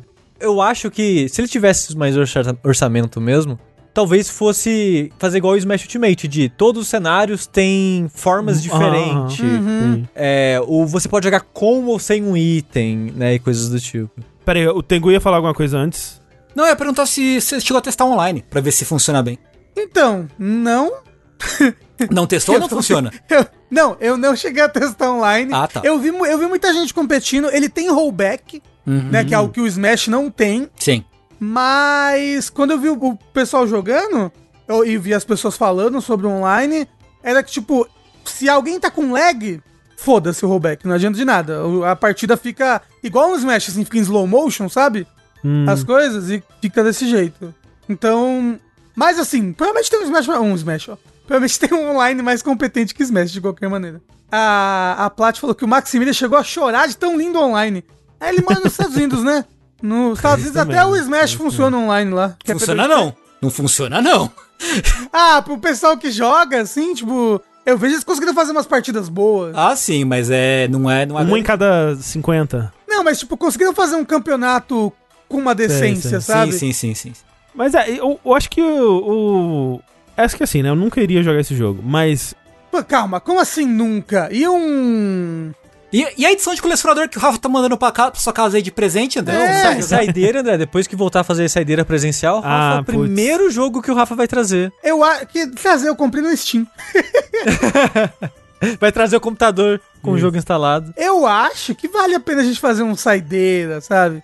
Não, eu, assim, pra um saideiro eu animo, mas, né, por, por conta própria, eu não, não jogaria, mas o lance que eu acho que. Eu entendo por que, que é feito assim, mas como alguém que assistiu Nickelodeon no final dos anos 90, pra mim falta o quê? Falta Clarice Explica Tudo, falta Pete e Pete, falta Irmão ao Quadrado, falta é, A Lenda do Tempo Perdido. Uhum. Podia ter um cenário, pelo menos, da lenda do tempo. Pois, porra, porque como não tem, né? Porque Falta com- Doug, é verdade. É que Doug hoje em dia tá com a Disney, não tá? É. Tá, tá com a Disney. O, o negócio é que ele é Nickelodeon, mas é- como ele não tem as músicas da Nickelodeon, ele não tem as vozes, os personagens, o modelo é meio feio, a animação é meio feia, ele não grita Nickelodeon pra mim quando eu tô jogando, sabe? Uhum. Tipo, eu não sinto uma nostalgia Nickelodeon, uma animação Nickelodeon, ou Gosma. Não tem uma referência a Gosma Verde, como isso daí é Nickelodeon? É, isso é estranho, né? Como eu falei, ele é um jogo competente. Eu acho que dá pra se divertir com ele. Ele é bom? Não. Kenan Kel, é verdade, Que Kenan nem que Kel. É porque eles não tiveram coragem de colocar nenhum live action, né? É, É, também não- tem isso. Não tem a menina iCarly, sabe? É, Ela- porra. ela, tá faltando. o, o ataque dela ele ia fazer aquela cara que ela tá chorando na frente do PC, sabe? Rafa, não quiseram pagar as vozes, vão querer pagar É, os nossa. atores pra usar a Ah, imagem. É, não, é, agora tá explicado, tá explicado. É isso aí mesmo. Tipo, o. Acho que é o Keenan do Keenan Kel que tá no Saturday Night Live já há 20 anos. Tipo, Sim, muito sim. mais famoso hoje em dia do que era na época. Sim. Oh, e o que é? O que aconteceu com ele, será? Ele foi buscar um refrigerante de laranja. Nunca mais Nunca voltou, mais né? Que voltou. nem meu pai. Ah, é, no geral, não recomendo. Mas se você não tiver Smash em casa, talvez. assim, olha, a verdade, a verdade é que, tipo, porra, não tem Smash, gostaria de jogar um jogo tipo Smash. Eu acho que aquele outro, Rivals of Ether, Brawlhalla. é, é mais competente. Eu acho que não. Mas eu acho que o Ri- Rivals of Ether é mais competente. Em questão de ser um bom, um bom clone de Smash. É, Brawlhalla as pessoas não gostam? E ele não é um clone de Smash também? É que, é, sei lá, eu não sou muito fã de Brawlhalla, não. Ok. Aí assim, ele é, esse jogo é muito mais barato também que o Smash, né? E ele tem pra mais plataformas. Então, Sim. assim, é, é que nem eu tava falando, ah, ele tem alguma ideia nova, né? E aparentemente a resposta é não, mas, tipo, não é necessário também, né? Eu acho que ele tá vindo preencher um nicho aí que a Nintendo não quer, não tem interesse, nunca vai preencher, que é o, de tornar isso acessível em outras plataformas, né? E coisas do tipo. Então, eu acho que esse jogo ele tem o, espaço dele no mercado. E, pelo que parece, né, eles têm planos aí pra dar suporte pro jogo por bastante tempo. Onde talvez eles consigam fazer como o jogo do Power Rangers lá fez, né? Que foi um jogo que ele só foi crescendo, né? Eles adicionaram modo história, adicionaram é, dublagem com vozes, adicionaram, foi adicionando personagem pra caralho, muito update, muito rebalanceamento. E. Esse Power Ranger é o Battle for the Grid? Isso. E, a- e o- esse jogo dos Power, dos Power Rangers, ele nem teve o impacto que esse jogo da Nickelodeon teve, por exemplo, né? Ele foi um jogo que lançou sem nenhum alarde, sem nada, e ainda conseguiu crescer e melhorar, né? É, porque como eu falei, ele é um jogo muito cru e que não é gostoso, não é gostoso de jogar. É divertido de vez em quando, mas não é gostoso. Então, talvez, né, com um tempo, talvez se mais pessoas começarem a jogar ele, o meu medo é que como ele, não- como ele não é gostoso de jogar e as, as pessoas que gostam muito de Smash, tipo os canais de Smash, esse tipo de coisa, que jogaram ele na primeira semana, já voltaram pro Smash e esqueceram ele, eu tenho medo que ele só pare por isso, sabe? Fique, fique por isso e não avance além. Porque, como eu falei, ele é bem cru em conteúdo, assim, não tem quase nada pra você fazer dentro do jogo. Ó, tava aqui lendo a Wikipédia sobre o Kel e aparentemente em 2019 ele se converteu a ele se converteu ao cristianismo e hoje ele é pastor.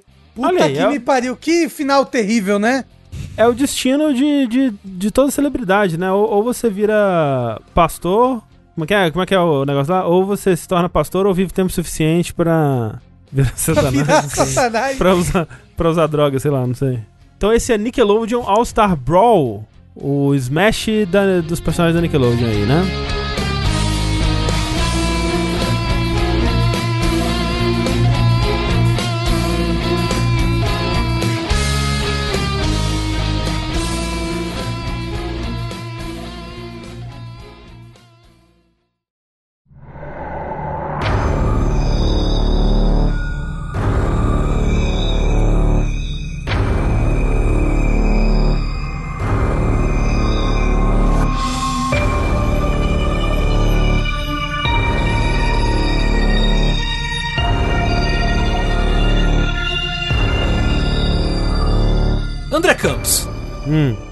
Diriam meus amigos que assistem futebol, o campeão voltou? Interrogação. Interrogação. Exclamação. Exclamação ou interrogação? Ou os dois? Ninguém sabe. Por quê? A gente cansou, já está assim. Já faz mais tempo que existe jogabilidade do que ia sair o Metroid novo, né? Não é verdade? Não é? Não, isso é verdade. Assim, é, se você tem um, um podcast que eu gravei com o pessoal em, em 2008 Uhum, sobre Metroid, uhum. onde no final a gente vai, vai falar sobre o futuro da série e a gente cita Metroid Dread lá. Então, pois é. ah, rumores aí do Metroid Dread. E o Metroid Dread, cadê, né? Ó, quando eu comecei a trabalhar com games em 2005, já tinha a Metroid Dread. Metroid Dread, já era uma coisa, entendeu? E aí, é um gênero, né? Apesar de Metroid ter falecido, pelo menos um pouco, sim, um- um- algum tempo, Entra um coma breve ali. né, né? Entrou ali num- numa, numa, e- e como é que chama? Criogenia. Criogenia. Entrou na criogenia, um gênero, a gente não pode dizer que ele não floresceu nesse tempo todo, não é verdade? Ah, sim, sim. Tanto que a gente tem aí o, a vasta vasta buscaçologia hoje em dia, né? Um, um Uhum. campo do conhecimento que é muito bem catalogado, estudado e desenvolvido. Mas aí, o que? O Dom Sebastião retornou, entendeu? Pra Portugal. Enfim, Metroid voltou. Sua mãe é professora, Tengu? Sim. Ok.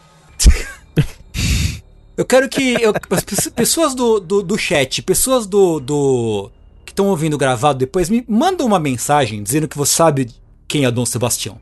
É porque ele é importante ele voltar para Portugal. Entendeu? Por favor, eu, eu preciso dessa, dessa segurança na minha vida. É, enfim, Assim, eu, te- eu, eu posso te, te- te garantir que essa segurança não vai vir de mim. É, nem tudo de bem, mim. Tudo bem. Mas o chat já tem gente falando que sabe. Eu só Ok. preciso sa- eu Clarice preciso- deve saber. Eu só preciso de mais pessoas que saibam que- quem é o Dom Sebastião. Tá bom. Ó, muita gente sabe. Muita gente Mas sua mãe Tô- tô falava feliz. isso? Não, é isso não. não. Por quê? Porque parece uma coisa que uma mãe professora falaria, É, sabe? não, mas não. Entendeu?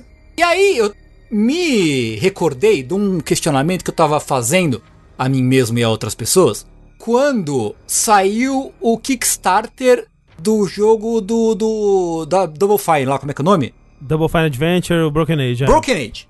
Uhum, uhum. Ou até quando saiu o quando saiu anunciaram o Kickstarter do Mighty Number 9. Sei. São jogos, são pessoas e jogos que foram seminais para dois gêneros, no caso, Adventure e jogo de plataforma, meio com uma pegada, ah, voltamos, tá ligado? Voltamos, né? O campeão voltou. Mas será que precisava o campeão ter voltado? O campeão voltar, foi, foi ele voltou, voltou renovado? Ele voltou relevante? Ele voltou com algo a mais a dizer ou ele voltou do jeito que ele era há 49 anos atrás?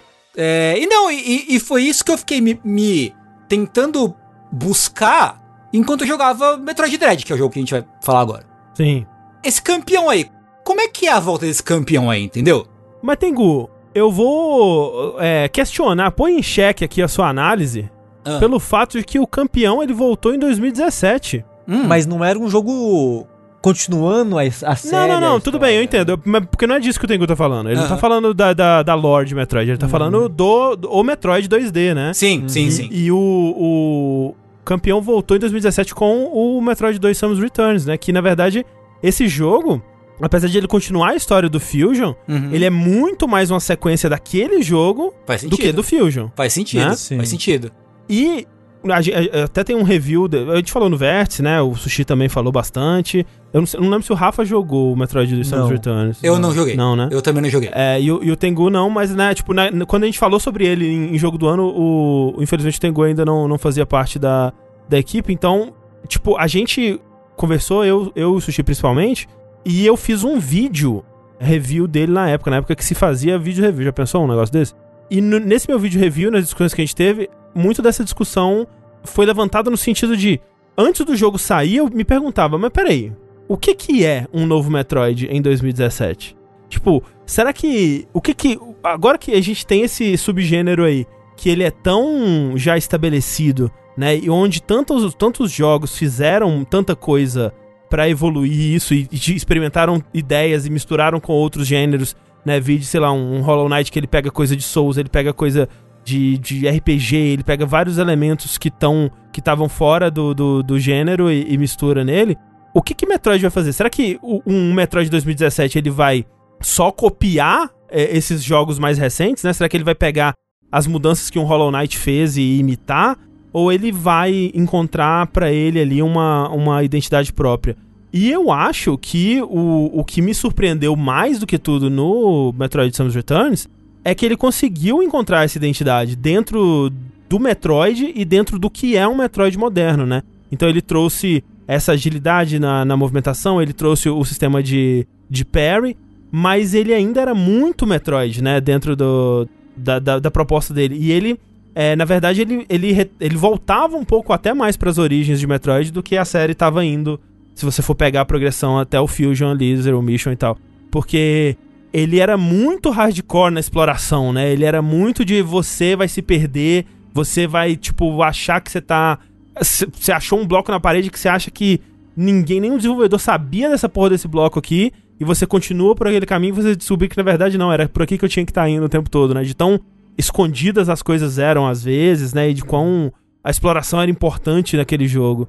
É, e, mas sobre isso, André, sobre se encontrar e ver o que é um Metroid moderno atualmente, eu acho que o Samus Return é mais bem decidido do que o Dread nesse sentido. Muito mais, muito mais, mas não tem a menor comparação. É, eu, eu fico até um pouco feliz de, de falar isso, porque eu, eu saí muito decepcionado do Metroid Dread, assim, e eu prefiro bem mais o Samus Return do que o Dread. Não, e, e eu, assim, eu também saí bastante decepcionado do, do Dread, mas o, o, Quando, enquanto eu jogava, eu tava assim, não, não é possível. Eu, talvez eu tô sendo chato, eu tô sendo injusto com o jogo, é porque é Metroid, eu tô cobrando demais, eu tô, sei lá, colocando minha nostalgia aqui, porque é uma sequência de, de Metroid Fusion, sei lá. E aí eu fui, em seguida que eu terminei, eu fui jogar o Samus Returns, né? E a diferença é muito noite pro dia para mim, assim. Eu consegui ver muito claramente o que que o Samus Returns fazia que eu não encontrei no Dread. É. E eu quero, eu quero, eu quero muito fazer isso. Eu vou, eu vou acabar falando mais sobre isso ao longo que a gente discorrer mais sobre o jogo. Mas o Dread, ele foi tipo Star Wars Episódio 9 do Rafa para mim, sabe? Você odeia Metroid agora? Não que eu odeio Metroid, mas eu, me fez questionar o meu gosto por Metroid. Uhum. Eu fiz, espera, mas Metroid sempre foi minha série favorita da Nintendo. Tá certo que eu não rejogo há muito tempo os antigos, mas será que eu não gosto mais? Será que se eu rejogar agora eu não vou gostar mais? Será que. É, eu fiquei assim também. Quando... Eu, o Dredd me fez pensar essas coisas, porque, tipo, eu não gostei tanto do, das coisas que o, que o Dredd fez. Será que o problema é o meu gosto atualmente? Ou foi o Dredd que fez algo então, que não me, não me apeteceu? Volta pro Samus Return que você vai ter um alívio, assim. Porque eu acho que o problema realmente é, são as coisas que o Dredd faz. Mas eu quero ouvir essas perguntas que você fez, Tengu, como que você se sente sobre elas? Você acha que o campeão voltou? Como é que você se sentiu sobre o jogo? Primeiro eu queria dizer que eu esqueci completamente da existência do Samus Returns no primeiro da, da, da licença. A, a, burra tá aí, né? Eu, eu apaguei esse jogo, apaguei da minha mente. Mas você jogou ele? Alguma você jogou é, alguma coisa dele? É a placa, é a placa, Tengu. Cuidado com Mas a Isso, burra. é, cuidado com a burra. Não é a né? burra tá Mas aí. peraí. Mas também, tá aí também. Mas você jogou alguma coisa do Samus Returns, Tengu? Não, nada, zero. Zero, zero. Ah, então zero faz mais sentido você ter esquecido dele. Pois é, então. Porque a minha, referen a minha referência de, de Metroidvania da Mercury Steam é o Castlevania Mirror, o Mirror of Fate, que é uma bosta. Que é, que é uma é. droga o jogo, né? É, vale lembrar, né, quem fez esse jogo, esse Metroid, é essa Mercury Steam, que é um estúdio espanhol, né, que antes desses dois Metroids, eles eram conhecidos pelo trabalho em Castlevania mesmo, nos Lords of Shadow e no Mirror of Fate, que era o a versão daquele Castlevania com moderno lá, só que 2.5D, né? Sim, sim. Que eu acho bem ruim. É, eu não acho muito bom também, não. Uh, e eu, engraçado porque eu terminei o jogo em stream, né? E as pessoas me estavam perguntando, e aí, tem o que você achou, o que você achou? Não, porque o André falou mal, não sei o quê. Caralho, falei mal. É, porque você, foi, você falou desse dele no Nautilus. No, foi no Overloader ou no Nautilus? No Overloader, no Overloader. Ah, isso, é, não, é, as pessoas estavam nossa, André odiou, André É foda isso, né? E eu tava gostando, e eu gostei muito do jogo, sabe? Uhum, uhum. E, mas eu. E assim, eu não, eu não joguei o, o Samus Returns. Mas eu fiquei pensando, eu vejo como pessoas não podem não ter gostado desse jogo, considerando que, ok, é um Metroid, né? O, o Metroid tem um certo certo nível de exigência, assim, sabe? Um, uhum. Coisas que as pessoas esperam de um Metroid novo. Sim.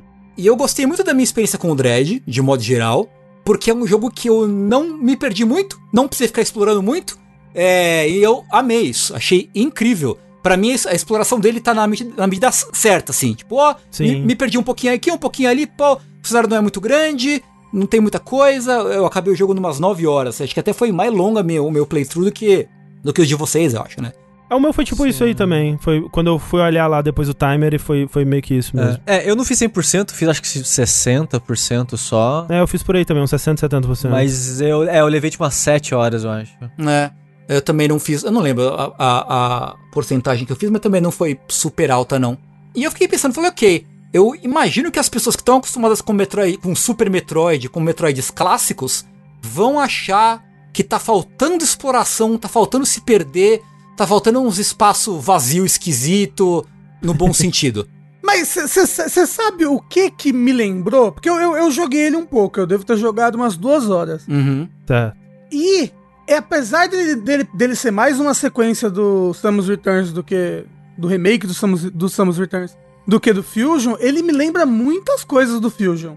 É, o Heitor falou isso também. Uhum. Que o, o Fusion, ele tem uma certa linearidade Que é tipo, acho, acho o computador do Eden. O Eden te fala pra onde você tem que ir. Acho o computador do Eden. O Eden te fala pra onde você tem que ir. E as, e as regiões são muito bem divididinhas no Fusion. E o Fusion começou com essa história de uh, Samus está sendo perseguida. Bu, terror. Uhum, uhum. Que é algo que esse jogo pega e tenta evoluir em cima. Uhum, uhum. Sim. Da experiência que eu tive, eu também achei que ele não teve muita exploração.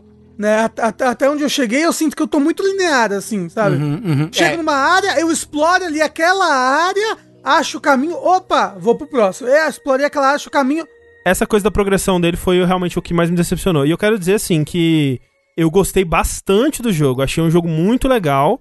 É aquela coisa que a gente fala do, do Metroidvania, né? Do, do buscação. A gente tá falando, na verdade, de um Metroid, né? Não no Metroidvania, mas né, dá pra entender. O, o lance dele, para mim, é.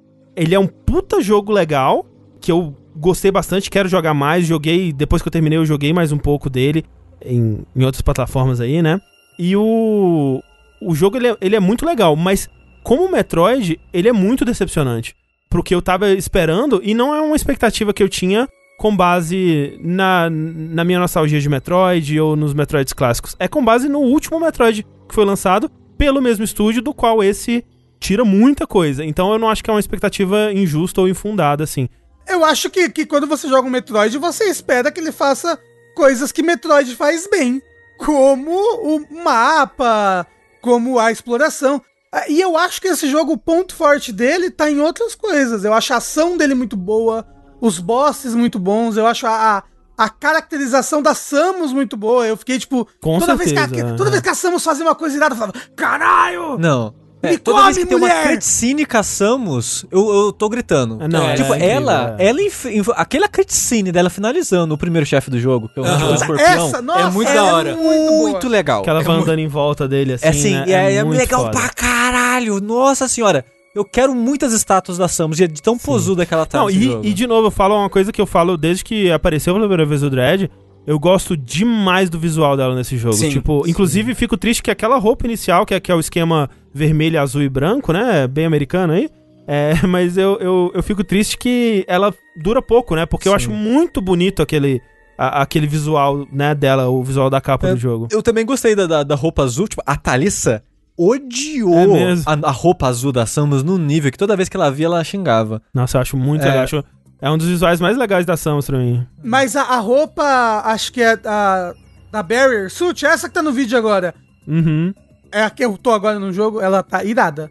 É, tipo, pra mim, a, a, mais legal ainda que a, que a inicial é a roupa.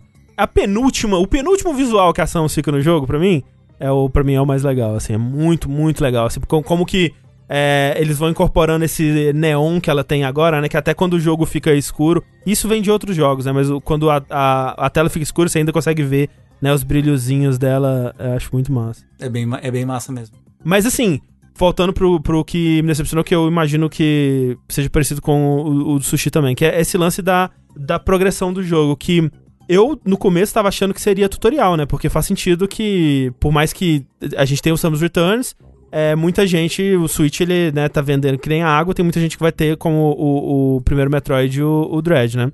Então eu pensei, não, ele tá me guiando, ele tá segurando na minha mão aqui, mas ele vai me soltar. E eu tive essa sensação até o final do jogo. O tempo inteiro, a progressão do jogo, para mim, ela é assim, é você vai, você segue um caminho, né, que ele é bem guiadinho, e até você pode ir aqui ali, desviar um pouco desse caminho para pegar uns upgrades, expansão de míssil, expansão de, de, de tanque, outras coisas assim mas ele tá te conduzindo para pegar a próxima expansão, né? A próxima, o próximo upgrade, a próxima habilidade. E aí, quando você pega a próxima habilidade, você vê imediatamente onde você pode usar essa habilidade. E muitas vezes ele te leva já para um elevador ou alguma coisa assim que já vai te colocar exatamente onde você precisa estar tá no próximo mapa. E isso vai indo muito linearzinho, sabe? Quase. De forma que eu, eu, eu acho que é o primeiro jogo do Metroid que eu não me perdi e eu, eu entendo perfeitamente que para algumas, algumas pessoas isso pode ser positivo, como o, o Tengu falou. Mas para mim isso é fundamental. Tipo, a exploração, ela é muito fundamental num jogo desse tipo. E não é que o jogo não tenha. E especialmente quando você vai fazer o 100%, eu acho que na verdade é onde estão as coisas, algumas das coisas mais legais do jogo nesse sentido, né? De você usar as habilidades é, de formas criativas, né? Tem, tem coisas que quando, até quando eu zerei pela primeira vez, eu não eu não sabia como pegar, né? Tem uns lugares que tem aqueles bloquinhos de corrida e que meio que não tem espaço para você correr. Eu fiquei, não, é, eu vou pegar uma habilidade para isso, não é possível. E, e, não, né? Na verdade, você tem que usar as habilidades que você já tem de forma criativa. E isso eu achei muito legal. Mas o fato de que durante a história, né? Durante a progressão principal, ele não te pede quase nada disso, né? Que se você for seguindo a, a progressão de, de item que ele tá te dando, você vai pro final do jogo sem precisar explorar quase nada. Eu achei muito é. triste. E, e quando você se perde, não é gostoso. Eu acho que eu tô errado nessa história, porque a grande maioria das pessoas estão elogiando. Inclusive muitos desenvolvedores, né? Elogiando o level design do, desse jogo. E eu não acho o level design dele interessante, pelo menos, sabe? Porque, que nem o André tava falando, você vai seguindo quase numa linha reta o jogo em todo. É. E ele faz algo que eu me irritava tanto nele, que é muitas coisas que você faz para interagir com o mundo, para avançar, te bloqueia te voltar. É, exato, exato. Então, por exemplo, tem uma porta que é de lava. Você ativa uma parada que vai fazer uma lava passar por um tubo e essa lava tá indo por uma região A do mapa. E você ativou coisas lá. Para isso você desativou a região B, digamos assim. Então o jogo ele vai constantemente te afunilando. É, e toda a região do jogo tem alguma coisa que vai fazer isso. Ah, você vai empurrar uma caixa para acessar uma parte alta. Ah, mas a caixa caiu e tampou a parte de embaixo. Ah, você vai fazer Tipo, tem uma parada que é tipo uma gangorra. Você pisou, ela afundou abrindo um caminho, mas tampou a reta.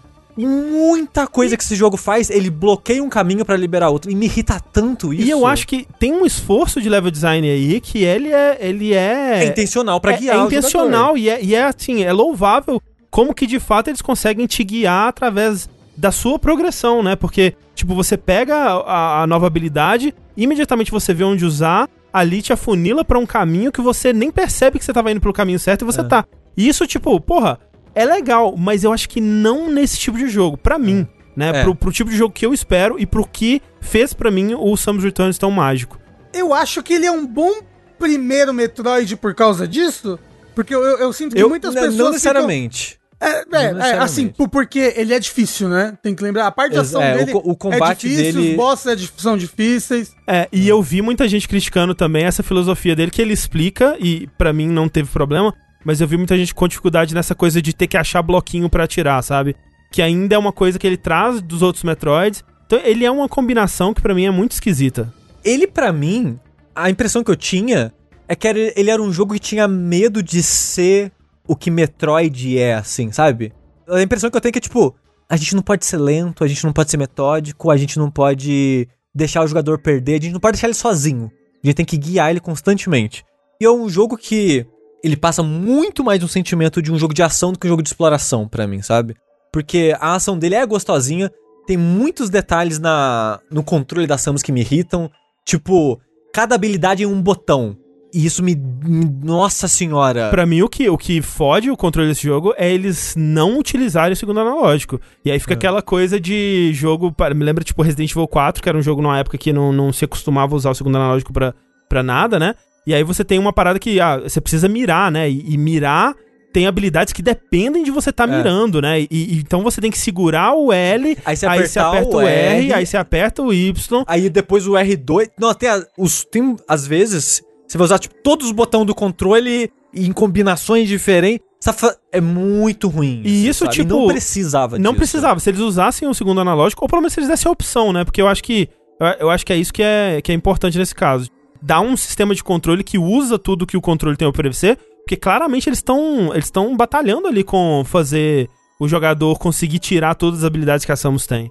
É, mas umas coisas que irritam é tipo detalhe, tipo, por que, que o pulo duplo, o, o Gravity Jump ainda é do jeito que é. Não precisa, sabe? É, tipo, o Picasso falou, é o mesmo controle de Samus Returns. É, no 3DS você não tem, né, os dois analógicos. É, e no 3DS já não era muito bom também. Uma das é. críticas aí ao 3DS é que você tinha que fazer uma, um malabarismo ali pra A principal jogar. crítica pra mim dele no 3DS é o controle mesmo, é. E tem muita coisa dele que é tipo, ah, Metroid faz assim, então tem que ser assim.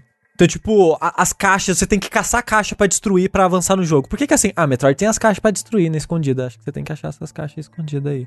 As caixas, tipo, bloco, bloco. É, os bloquinhos no mundo para você avançar. Ah, o pulo, por que que o Gravity... Gravity Jump só funciona quando ela tá girando? Ah, antes era assim, né? Não, não pode mudar agora. Sempre foi assim, né? Uhum. Então, tipo, tem umas situações, assim, que Cê, por exemplo, o, tem situações de combate que requerem precisão. E eu não acho que é preciso o suficiente. Tipo, o wall jump eu acho que não é preciso o suficiente. O gravity jump eu acho que não é preciso o suficiente. Tem umas coisinhas assim que eu, assim, eu queria fazer alguma coisa, mas não saiu aquilo que eu queria fazer, que estranho.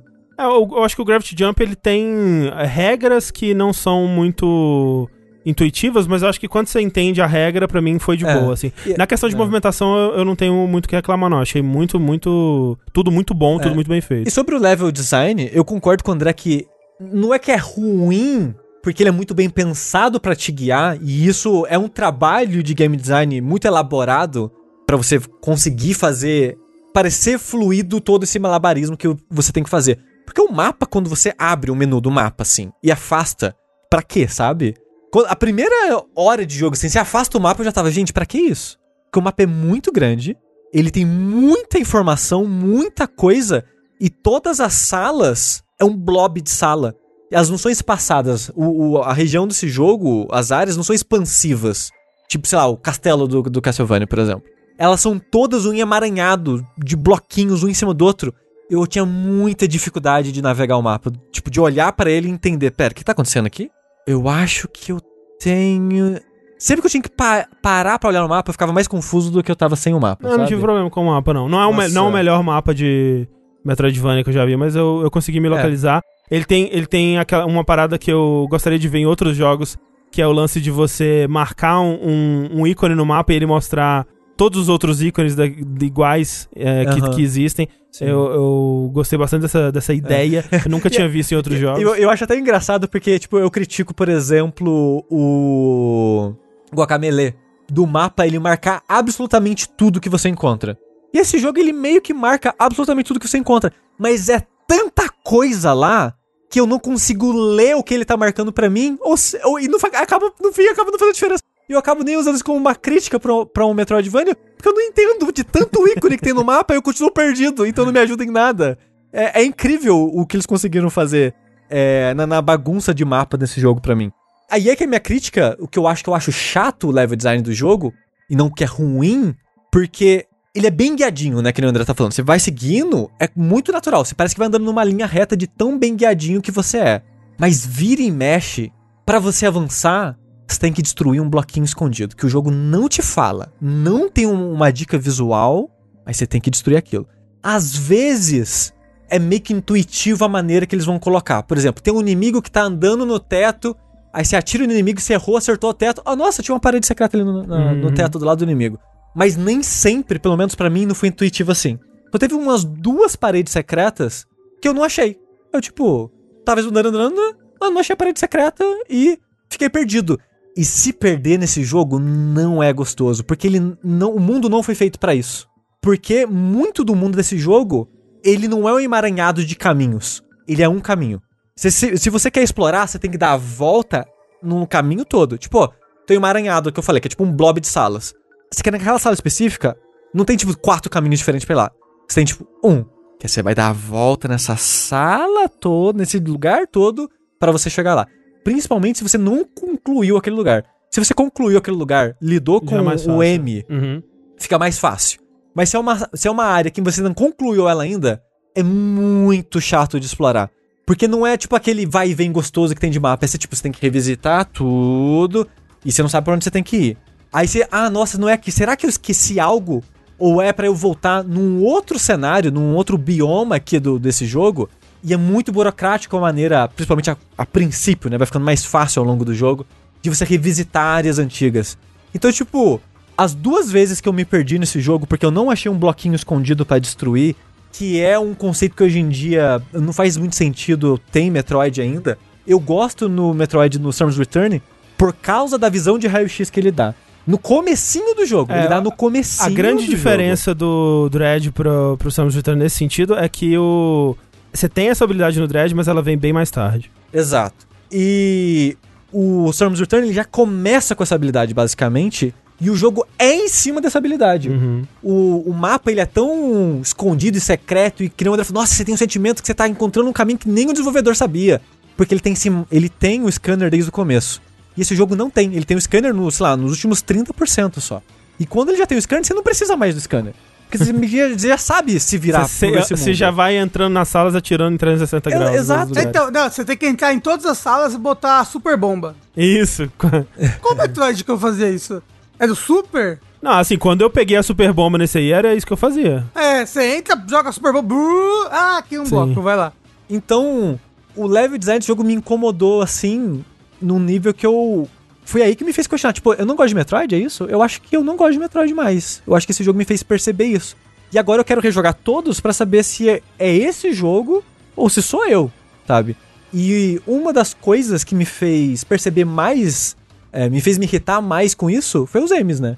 São os robôs é, Nemesis desse jogo aí. É, que é o. Você quer explicar o que, que são os M's, Tengu? Então, é, é uma coisa da história desse jogo, né? Porque você vai para um planeta, como sempre, a Samus vai lá destruir o planeta.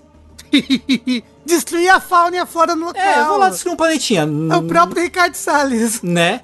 e aí o cara falou, ó, a gente mandou uns M's, que são uns robôs, super robôs assassinos, não sei o quê, para lá resolver o problema, só que eles não voltaram, a gente perdeu a contato com eles. Chegando lá, você descobre que os M's foram hackeados e viraram inimigos. E aí eles funcionam como a Saex funciona no, no, no Fusion, né?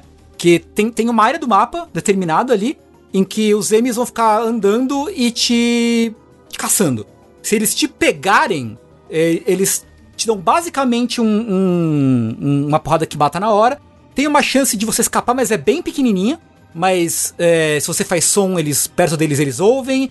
Eu acho que dá pra se treinar de forma que você vai conseguir escapar a maioria das vezes, mas eu nunca cheguei é. nesse ponto. Mas é tipo, só explicando, a parada de, do escapar no Parry, você diz? É. Porque é dinâmico, né? Ele não é fixo. É, então, mas é porque ele, ele dá duas, duas chances, né? Você tem Isso. duas chances para escapar. E aí você pode apertar, você aperta um botão, né? Então você pode tentar de primeira ou da segunda. E o tempo, ele nunca é o mesmo. Mas a distância entre o, o, os o dois, o primeiro e o segundo, é igual sempre. Okay. Então, se a, a distância do primeiro, da primeira animação foi X, a segunda vai ser X, né? Mas, é. tipo, toda vez muda. Então, é para te dar uma chance de acertar no segundo se você prestou muita atenção no primeiro. Eu acho que é isso, mas isso para mim é na teoria, porque na prática eu escapava de uma em cada é, dez. Mas assim. eu acho que a ideia é essa. Eu acho que sim. A animação é. é dinâmica, o tempo é dinâmico, por mais que o segundo seja um pouco mais fácil de prever, com o intuito de, de vez em quando você vai conseguir escapar exato, aqui. Exato, exato. É. Eu acho que no total eu escapei tipo umas 5 vezes de M durante o jogo. É, assim. eu devo ter escapado disso aí também. É, por aí. E é, é isso, né? Você, dentro dessa área, você tem que. Supostamente você tem que andar com cuidado, tem um poder de você ficar invisível, né? Tem uns poderes aí para você escapar dele. E, e, aí, eventualmente, quando você fecha essa área, você encontra um power-up que vai permitir que você mate o M e aí você limpa a área e pode explorar como, como você quiser. É, e tipo, eu não acho ruim as partes com, com os M's, mas ao mesmo tempo eu não sei se elas executam nada do que eles pretendiam com elas, porque assim, me colocando na cabeça do game designer as coisas que eu sentia que ele tava talvez querendo me passar. Ah, talvez vai ser uma perseguição né, emocionante aqui pelos né, dutos e correndo dele e tudo mais. Isso funciona para mim no primeiro, porque os outros todos têm as habilidades que não te deixam muito fazer isso. Tem alguns que, se ele te viu, fudeu, assim, tipo, acabou. Ou então pode ser, ah, ele quer te ser uma parte tensa de te dar medo da perseguição. E não dá medo porque né, depois do primeiro, assim, você já morreu tanto para ele que virou uma coisa, né, muito casual ali, muito comum. Você já tá esperando que você vai morrer pelo menos algumas vezes, então ele te pegar ou ele aparecer não, não é mais medonho ou assustador.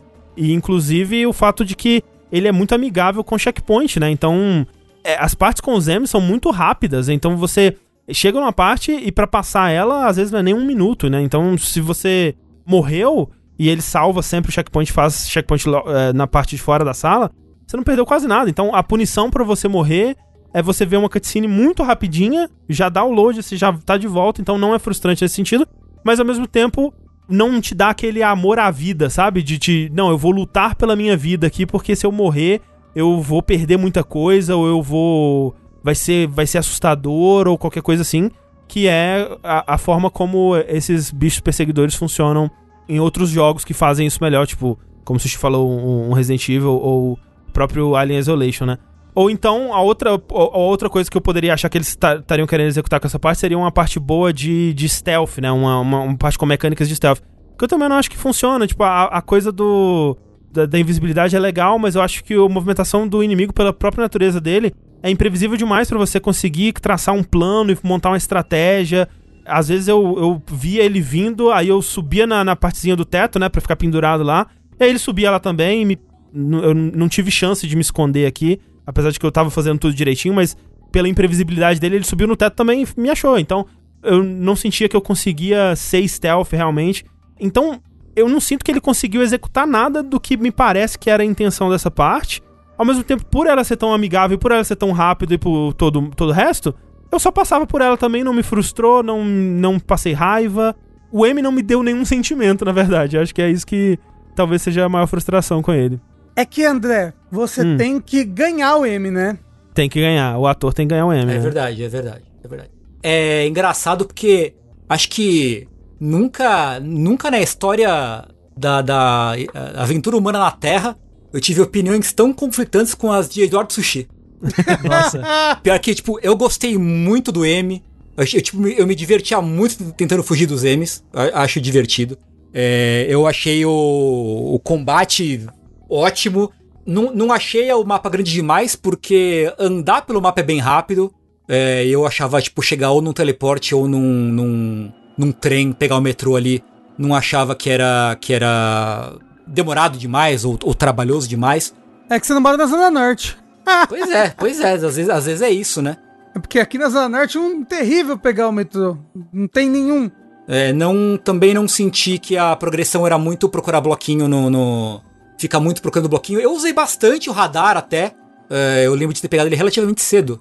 Mas eu não, não tenho uma noção certa de quantas horas no jogo eu, eu tinha quando eu peguei. O lance dos bloquinhos para mim também não foi um problema, não. Eu gostaria também que ele tivesse me dado o radar mais cedo, mas eu, como eu disse, eu não fiquei perdido em nenhum momento no jogo. Uhum.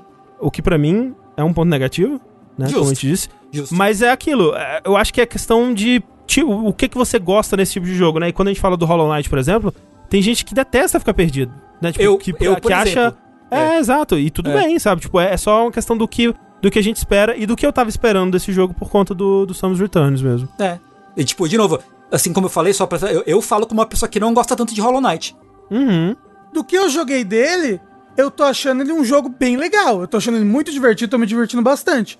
Me parece que vai, porra, vai ser o meu Metroid favorito? Não. eu, tipo, gosto muito mais do que do tudo que eu experienciei no Prime, das coisas que eu gosto do Prime, do que eu joguei nele. Inclusive, eu fico muito curioso para saber o que, que o Sushi acharia do Prime. Na Uma verdade. merda, aparentemente, porque agora eu sou anti-Metroid. O anti-Metroid. Sushi é anti-Metroid. anti-Metroid. O Sushi é o próprio Metroid, gente. O próprio, o próprio Metroid. Ele é squish. Pois é, ele é fofinho, ele é fofinho como o Metroid. Eu não consigo colocar em palavras o quanto eu fiquei decepcionado com esse jogo. assim, do, no, num nível que eu fiquei, tipo, chocado, assim. Tipo, eu tava jogando até ele olhar pra mim, tipo, tá tudo bem com você?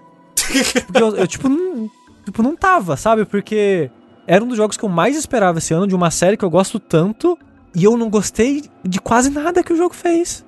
Tipo, eu jogava esse Isso é jogo é com desgosto, sabe? Uhum. Eu não gostava de explorar, eu não gostava do M. O combate é legal, mas não carrega o jogo pra mim. E eu só ficava tipo, caralho, o que, que tá acontecendo, sabe? Uma coisa que eu, que, eu, que eu achei que. Uma das poucas coisas aí que eu acho que ele faz é, muito melhor do que o Samus Returns é o, os chefes. Eu gostei de praticamente todos. Uhum. Inclusive o último chefe eu achei muito bom. E são todos chefes de reconhecer padrão, né? Então é aquela coisa de você. É branco, tem barba! Exatamente, né? Todo chefe é branco tem barba. De reconhecer padrão. É muito aquela sensação de. Ok, o, o chefe manda o ataque pela primeira vez e você fica meio que. O que tá acontecendo, pelo amor de Deus? Como que eu cheguei aqui? Eu só tenho seis anos. Mas aí você vai entendendo que cada ataque tem uma resposta, né? E o jogo ele pede que você use a maioria das suas habilidades, né? Então você vai ter que usar bastante é, do míssil, vai ter chefe que você vai ter que usar a, a Mothball, a bomba da bola, uhum. o, o dash, né? O, a, a deslizadinha que ela dá. E eu gosto bastante de como que ele exige isso durante a luta, né? Através de respostas suas em relação aos golpes do, dos chefes, eu gostei muito. A, a última luta é, eu achei maravilhosa, assim, uma, uma das. Precisava ser daquele jeito? Assim? Como assim? Múltiplas, múltiplas etapas? Ah, eu adorei esse fato. Tipo, ela. ela se transformando e, e muito difícil, achei muito difícil, mas de um jeito que eu achei justo, né? Tipo, à medida que eu comecei a tentar entender o que estava acontecendo e, e, como responder, eu achei fantástico. E aquela sensação boa que é quando você vence, você domina, assim. A maioria das vezes, para mim, era Sim. essa sensação. Que eu morria, a maioria dos chefes, eu morri pelo menos umas três vezes ali. É. Ou em outros eu morri muito mais que isso. Mas quando eu passava, eu sentia que eu dominava a luta. E eu gosto muito da sensação. É, e isso é engraçado que. Tá certo que a exploração nesse jogo você faz porque você quer explorar, você não quer a recompensa. Uhum. Porque as recompensas da exploração do jogo são totalmente inúteis ao longo do tempo, assim. Porque é tipo, é, é míssel, vida. É munição e vida, basicamente. Munição e vida. E munição você não precisa se preocupar com isso, porque os chefes ficam dropando munição durante a luta. E vida é que nem o André falou. Tipo, se você tá pegando as vidas que você tem ao longo do jogo, você tá de boa. Porque quando o chefe. Tipo, por exemplo, o último chefe, ele te mata muito rápido, porque ele causa muito dano. E eu só matei ele quando eu nem perdi vida. Uhum. Sabe? Tipo, eu tô morrendo, morrendo. Ah, matei. E foi quando eu não perdi vida. Então, tipo, a vida não era meio que um fator importante, eu senti, para lidar bem. Então, tipo, nem a recompensa da exploração do jogo eu acho que, que é, vale o, muito. O... Mas é mais só, tipo, você vai explorar porque você quer explorar mesmo. É, e o chat tá falando assim, ah, mas Metroid sempre foi assim, sempre foi só esse tipo de recompensa. Mas acho que a diferença tá no fato de que a maioria dos outros Metroids, na minha opinião, eles são muito legais de explorar. E esse, para mim, esse é o ponto mais grave desse Metroid, assim, que é um o, o Dredd eu realmente não achei que ele é legal de explorar e que ele não incentiva a exploração e, né, a, a progressão linear, como a gente falou e tudo mais. Então, eu acho que é aí que tá essa diferença, porque, de fato, o, o Samus Returns mesmo é, é, a mesma coisa, é, é, né, míssil e tanque de energia. Mas no Samus Returns, como a gente falou, é muito legal essa sensação de que, tipo, eu fui num caminho e pensei, nossa, eu vou encontrar o que aqui? Um tanque de energia, alguma coisa assim? E era o caralho da bomba da Morph Ball. Eu, caralho, como assim, velho? Tipo, eu tava no caminho certo, né? É, no caminho certo, né? Então, essa, essa surpresa, essa, essa exploração mais aberta que ele te dava, para mim, é, recompensava tudo, né? Eu sempre queria me desviar do meu caminho, tentar todas as possibilidades, porque vai saber para onde que eu vou e eu não faço ideia. Enquanto nesse, eu sempre sabia. Eu sempre, ok, aqui, aqui vai me levar pro próximo elevador, que vai me levar pra próxima área que eu preciso estar, tá, onde eu vou estar tá 100% preparado para usar as exatas habilidades que eu tenho e progredir fluidamente aqui. É, uma outra coisa que o Rafa levantou e a, a discussão, eu queria saber o que vocês acham disso de ser um bom primeiro Metroid, é que eu acho que sim, mas eu acho que falta nele um modo mais acessível, né? Talvez um sim, modo easy ou sim. um modo com opções de acessibilidade para pessoas que não vão ter a habilidade que ele requer ali do, do, de botão, é muito botão, né? Tipo, eu tô acostumado a apertar muito botão e achei demais, assim. É. E também você, tipo, você morre rápido, né? Os inimigos dão bastante é. de modo geral. Tem o parry, mas, né, parry... É, ainda que a... Eu não sei como é no Samus Returns, mas eu achei a janela de parry bem generosa, assim, no, no, no Dread. De modo sim, sim, é bem de boa. Exceto com os M's, né? Nossa, eu acho que eu não acertei é. um parry nos M's até não, é, agora. É, é, tirando os M's é bem de boa da parry. É, mas sim, é gostoso, é gostoso. E é bem gostoso, é. Não, assim, é satisfatório, assim. É, mas mesmo assim, acho que pessoas teriam dificuldade em dar parry de ainda. Sim, o parry, o parry num vácuo é uma coisa, o parry no contexto de uma batalha, né, mil é. coisas acontecendo é, é, completamente diferente, né? O, o, inclusive, rapidinho, desvirtuando um pouco, qual vocês acham que seria o melhor primeiro Metroid para alguém? Prime. Prime. Prime 1? O Prime 1? Talvez o Prime 1, é, sei lá. É. Eu, eu é, tava talvez, pensando, talvez, talvez o Prime, Prime 1 é. também. Eu ia falar o Zero Mission lá. Zero Mission também. O Zero sim. Mission é Zero muito Mission, bom também. É, o Zero Mission é uma boa mesmo.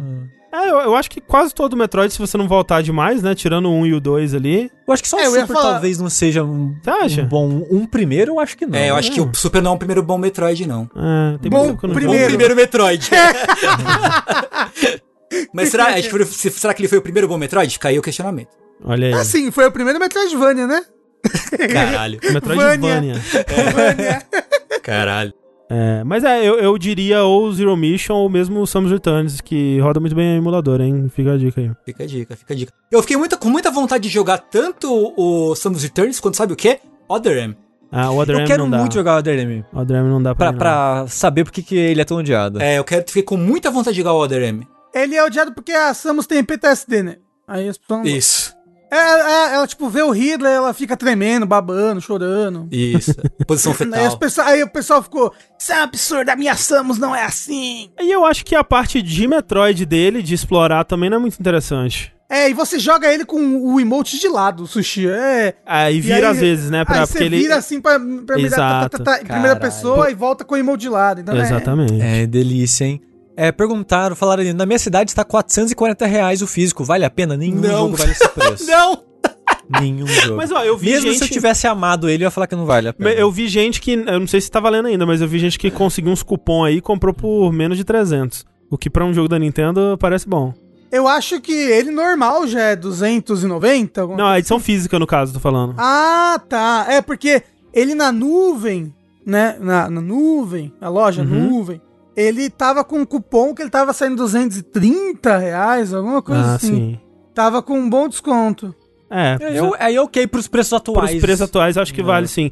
Assim, ok, não é, mas é condizente com os preços atuais. Isso, é, exato. Essa é. uma melhor forma de dizer. Mas é bom lembrar, emulador, né, gente? Inclusive, eu tô achando muito legal a, a- o quanto de discussão sobre esse jogo que tá, é, tá rolando no Brasil, né? Eu acho que muito disso é por conta de, né, da, da emulação aí. Muita gente tá conseguindo jogar, o que É show. é show. Ou, ah, esse jogo ele conseguiu quebrar o recorde de trazer todas as discussões de videogame pro Twitter, né? É verdade. todas, todas, todas. Preço, pirataria, dificuldade, tudo. Tudo. Esse jogo trouxe pro Twitter pra ser discutido. Só faltou é, dissonância ludonarrativa. Ah, deve ter, Ah, deve não. ter falado. Ah, que- olha, Por que, que esse míssil tá fazendo dentro um da parede? O final te irritou, Sushi? Não, não o final, o tu- um twist que tem na história. Eu, ah, pra quê, né? Vo- Você, você não achou legal a, a Samus ter pé de galinha? É porque ela tem DNA de choso. É, pois é. É, eu não sei se a gente tá falando da mesma coisa, mas eu. Todas as- as adições ao, à mitologia de Metroid que esse jogo faz, eu achei bem da hora. É, eu achei muito bobo.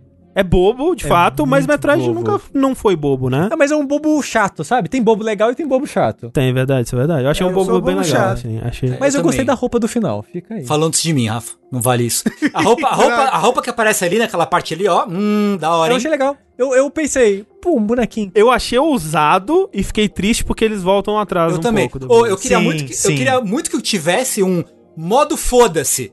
Que você joga É. com essa roupa, Putz, caralho! pô, Cara, como que não tem? tem ia ser É. legal pra caralho, assim. Alguém faz um hack aí para jogar. Sim. Se você zera em menos de uma hora, a Samus aparece é, seminua. Sabia disso, gente? Ah, é? Tem que, é, pois é. Não, é, Rafa, o que aparece é você ganha, você ganha pôster dos jogos antigos. Isso. Com a Samus Seminua. Mentira, sem, sem Samus Seminua. Que você sempre achou que ela era um cyborg, né? O jogo todo você fica achando que ela é um cyborg. Sim, sim, sim. Pera aí, a Samus, ela é mulher? É, não, porque é a namorada do Metroid, né? Ah, é. Não, ela é o Metroid, né? Por que, que Metroids não podem agachar? né? Na verdade. É, mas é isso, Met- Metroid Dread. Alguns gostam, outros não. coloca, coloca o quote atrás da Da caixinha, capa. né? Alguns gostam, outros gostam. não. Jogabilidade. É, é, mas eu- só queria reiterar aqui que eu gostei bastante do jogo, tá? É, é é um jogo pra mim que ele é decepcionante, sim. É, e eu acho que a minha decepção, como eu comentei, ela está bem fundamentada, né? Não é uma decepção que eu tirei do cu, como às vezes acontece. Porque tem jogo que você cria as expectativas, né? Você constrói um jogo na sua cabeça que não tinha nenhuma pretensão de ser. Eu acho que essas as minhas expectativas elas estavam bem fundamentadas. E por conta dessas expectativas eu me decepcionei, né? Eu não acho que ele nem é o melhor Metroidvania desse ano. Mas, como a gente disse, Metroidvania sempre muito bom. E especialmente quando você joga de graça em 4K no emulador. Que isso?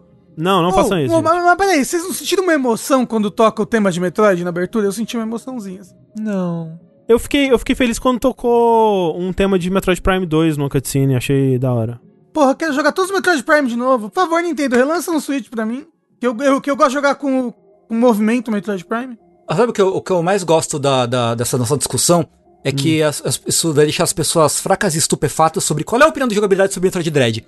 Não sei, é todas. É todas. É, Todas as Todas as eles- opiniões. Ele- eles amaram e odiaram simultaneamente.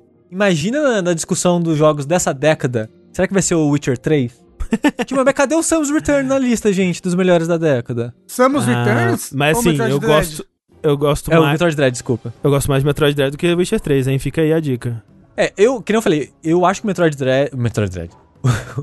ah, você falou Dread, né? Desculpa. Espera, você gosta mais do Metroid Dread do que o Witcher 3? Gosto. Nossa, gente, pra que isso? pra que isso? Mas sim, até aí qualquer Metroidvania já vai ser melhor do que quase qualquer outro jogo pra mim. Metroidvania é o melhor gênero dos videogames, gente. Não tem comparação. Não, aí a gente não vai discutir, não.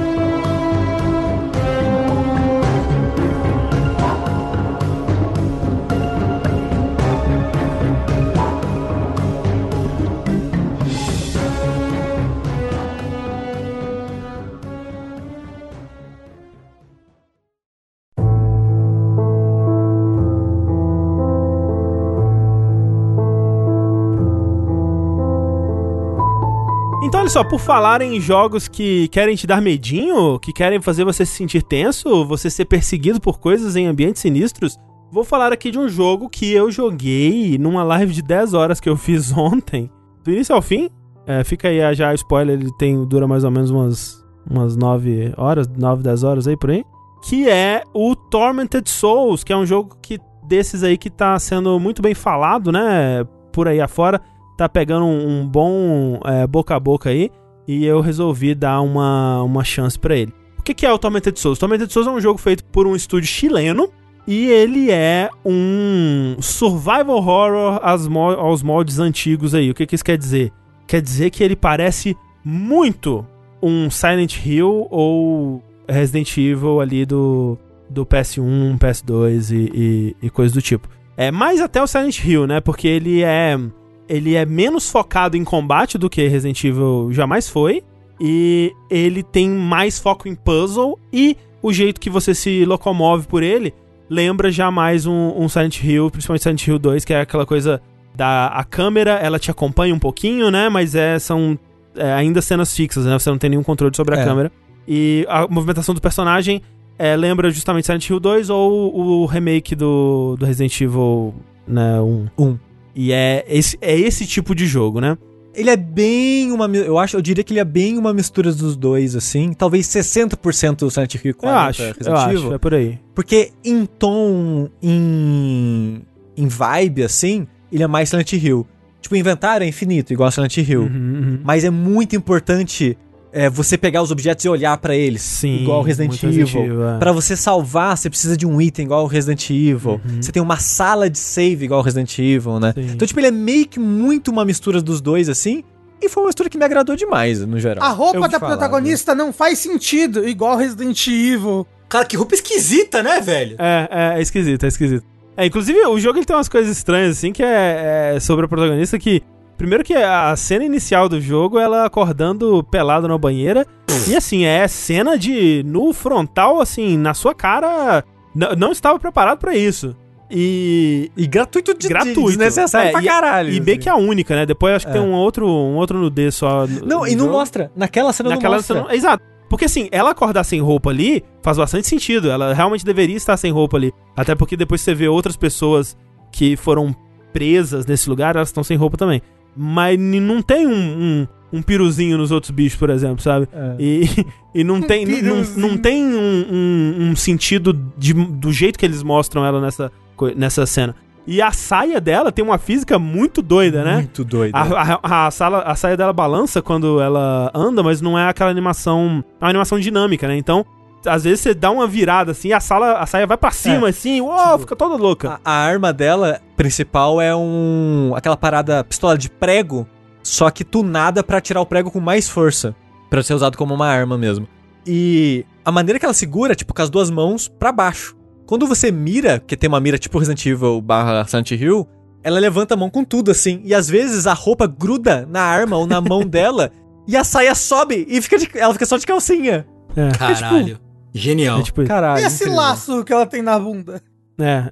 Eu, eu acho o design de, dela, eu acho que é, é muito bom e remete muito a esse tipo de jogo mesmo. Me lembra uma roupa de uma. É, como é que chama aquele jogo lá do que tem um cachorro? É o Haunted. Haunting Ground. Né? Haunting, Haunting Ground. Ground, né? Me lembra muito uma roupa da, de um jogo tipo aquele, ou mesmo Rule of Rose. É, Silent Hill mesmo, Silent Hill. Tem alguns personagens com umas roupas por mais que, por exemplo, a roupa da Heather, por mais que seja uma roupa do dia a dia, ela é uma roupa que ela tem um estilo próprio, assim, né? Ela é uma, você olha pra Heather, você vê é uma personagem estilosa, né? Não eu é uma pessoa, é um personagem. É um personagem, exato. Parece que a Heather tá de cosplay de Heather, na verdade, né? eu acho que é um pouco isso que eles fazem. A sensação desse personagem é um pouco isso. é design de, de personagem de Play 2, né? Tipo... É, total. E essa vibe eu acho que ela é muito intencional. Inclusive, eu fiquei me questionando o quanto da vibe total do jogo era intencional ou era. Algumas coisas eram limitação. Porque os atores são bem ruins. E dá, muito ruins. É, dá uma esquisitice muito peculiar, assim, mas que me remete àqueles jogos, sabe? Então eu não sei se é intencional ou não, mas me remete. O combate não é bom. Não, tipo, você não vai para esse jogo pra usufruir desse combate. É, é tipo Silent Hill, né? Ou mesmo os primeiros Resident Evil, tipo, especialmente Resident Evil 1, né? Porque acho que à medida que os Resident Evil foram evoluindo, o combate vai ficando mais legal. Mas não é por isso que você tá aqui. É um elemento do jogo que compõe a experiência como um todo. E até aquela coisa que a gente fala, né? Intencional ou não, o fato de que é meio esquisito de controlar, você não, não tá vendo o seu inimigo o tempo todo por conta da câmera, né? As, as animações são meio travadas e tudo mais. Isso tudo aumenta um pouco a tensão e funciona pra vibe que eles estão querendo construir. Intencional ou não. Agora, o que mais me cativou nesse jogo e me fez gostar dele é que a gente sempre fala, quando a gente vai falar de Resident Evil e os modernos eles têm feito bastante disso, é que Resident Evil ele sempre começa muito bem, né? Ele sempre tem uma primeira área que ela é muito aberta, ela é super interconectada, ela é cheia de puzzles e tem os arquivos e as historinhas e quase todo Resident Evil tem isso, né? Você pega desde o primeiro, os remakes aí, delegacia, né? As, a mansão do primeiro, o castelo do 8, a vila do 4. Esses, esses jogos eles sempre começam numa área que me parece sempre a melhor área, né? E, e depois eles sempre se enveredam por uns caminhos meio questionáveis ou desinteressantes, ou mudam um pouco o gênero até do jogo ao longo dele. E eu acho que Resident Evil sempre se perde nisso. E a gente sempre fala, quando a gente vai falar de Resident Evil, Putz, que legal seria um Resident Evil que pegasse essa primeira área e fizesse um jogo inteiro dela, né? Fizesse uma puta mansãozaça que duraria ali umas 8, 10 horas, de, né, o, o, esse pedaço todo, e que fosse tudo super intrincado e cheio de puzzles e múltiplos puzzles que você pode fazer na ordem que você quiser e vai de um pro outro, e você não sabe exatamente o que, que é melhor fazer, vai absorvendo esse ambiente, né, e liberando novos lugares e aí avançando aos pouquinhos. E esse é o jogo, cara. Esse jogo ele faz exatamente isso. Mais ou menos. Mais ou menos. Eu acho que no final, é, no, vamos dizer, nos últimos 10% dele, nas últimas duas horas, vamos dizer, ele ainda comete um erro que é muito digno de Resident Evil também. E eu acho que de propósito, de certa forma. Como uma referência, talvez. Aqui ele vai pra um ambiente que é muito menos interessante e nem tem mapa, né? É um lugar esquisito pra caralho, chato de explorar, visualmente é pra... é. desinteressante e tal. Mas antes disso, a maior parte do jogo é nesse único ambiente, que é um hospital, né? É, é, uma, mansão, é uma mansão gigante Isso. que foi reapropriada para virar um hospital, basicamente. Exatamente. O, o dono da mansão. Não precisa falar da história do jogo também. É, mas é, mas é isso, né? Um, um, uma mansão antiga. Então é um hospital bem bizarro, né? Assim, ele, ele tem essa vibe de lugar velho, né? E ainda tá abandonado, e aí tem os experimentos, é um lugar bem sinistro. E o, o jogo inteiro se passa nesse lugar, e assim, não é um lugar tão grande, né? Ele tem as as duas alas da mansão, um pátio central ali com a escadaria e primeiro e segundo andar. E é meio que isso. Só que ele é tão cheio de puzzles, né? E os puzzles desse jogo, Sushi, eu não sei o que você achou. Eu achei maravilhosos, assim, é a grande bom, maioria. É, é o, impressionante. O, esse jogo, esse vai e vem de Resident Evil, de pega um item, leva para lá, vem aqui, vai para lá, acha isso, você pensa, hum, vou ter que usar isso aqui depois, uhum, hein? Uhum. E esse, esse vai e vem eu acho uma delícia no jogo, no geral, assim. Sim. Porque o combate, que você falou, ele não é tão presente assim. E os inimigos não dão respawn. É. Então, você, tem, você acha bastante munição, bastante item de cura. Então você consegue eliminar os inimigos. E depois é só fazer o vai e vem gostoso. Sim. E para mim eu achei uma delícia isso. Foi quase um adventure assim. E uns puzzles muito bons, tipo o do elevador. Uma ótima sacada. Qual que era o elevador? O elevador. O, eleva, o elevador. O elevador. Eu tô tentando visualizar o elevador. Do primeiro e segundo andar. Ah, tá, é, é que você tem, é que entendi. É uma boa é, sacada, você é tem que dar uma, você é tem que, ah, era isso que você É, então vários puzzles o do é disquete. Isso. O do disquete é muito um maneiro. excelente puzzle. Uma das coisas que eu gosto é que muito dos puzzles ele envolve o objeto. Porque o Resident Evil, ele tem isso de você, ah, um livro, você pega o livro, você gira ele, você abre e tem um medalhão lá dentro, por exemplo. Mas ele não usa tanto isso. Esse jogo usa bem mais. Uhum. E ele usa pra resolução dos puzzles. Uhum. E não às vezes só, tipo, achar um medalhão, sabe? É. Ele usa muito, tipo, uma coisa que Resident Evil faz bastante é assim, ele ele te dá um mecanismo às vezes para você operar ali por perto você encontra um documento ou tem uma coisa na parede que vai ser a chave para você entender como operar aquele mecanismo, né? Esse jogo ele faz isso, mas ele faz isso em mais camadas, então às vezes você acha um documento que é a instrução de alguma coisa, que não parece imediatamente óbvio o que é, mas você entende, ó, isso aqui tá me instruindo a fazer alguma coisa. Mas você não consegue aplicar essa instrução exatamente em nenhum lugar, mas cabe a você reinterpretar aquela instrução de uma forma que ela se aplique a uma nova coisa que não parecia imediatamente óbvio, né? Tipo, tem um, um puzzle que envolve uma TV e, e direções para um cofre. É muito espertinho, cara. É, é, muito muito inteligente, né? O que você tem que fazer Sim. ali. É, os puzzles me lembram uma vibe de puzzles é, mais Silent Hill. Mais Silent Hill, exato. Do que Resident Evil. Sim. Que é muito. Você vai ler um poema que os poema, o poema é a instrução de algo que você uhum. ainda não sabe o que é. Aí depois você. Mas é aquele poema, hein? É, Olha ali. É. E é como fica tudo no inventário, é só, sei lá, ir no inventário, ler de novo para entender e fazer o puzzle e tal. O único puzzle que eu não gostei foi do macaco. É, é meio, é meio confuso. Eu, eu, eu, tive que olhar guia nele, porque eu não conseguia entender o que mas ele queria de mim. Depois o chat me explicou e eu, eu, eu, não, eu não cheguei na solução, mas eu entendi o que, que o puzzle ah. tava. O que, que ele tava querendo dizer com, a, com as dicas dele. Mas eu acho isso bom, sabe? Tipo, eu gosto. E, de novo, talvez essa seja uma opinião é, não popular. Mas eu gosto de empacar em jogo, gente. Eu gosto de não saber o que fazer, eu gosto de ir voltar e repensar e ficar um pouco preso. Se sentir desafiado. É, eu, eu gosto de. né, dessa, dessa coisa de. O nível dos puzzles desse jogo, pra mim, eles estão no, na medida certa, assim. É, é, tem alguns que. É, por exemplo, o do macaco eu meio que resolvi na sorte. Porque eu não entendi ele. Mas eu acho que se eu tivesse.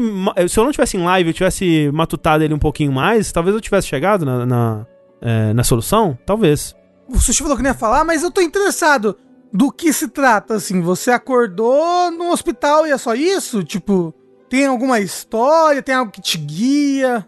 Então, é que a história, Rafa, ela é tão risível nesse jogo que eu acho que não precisa muito focar nela, sabe? Eu acho que é, é um.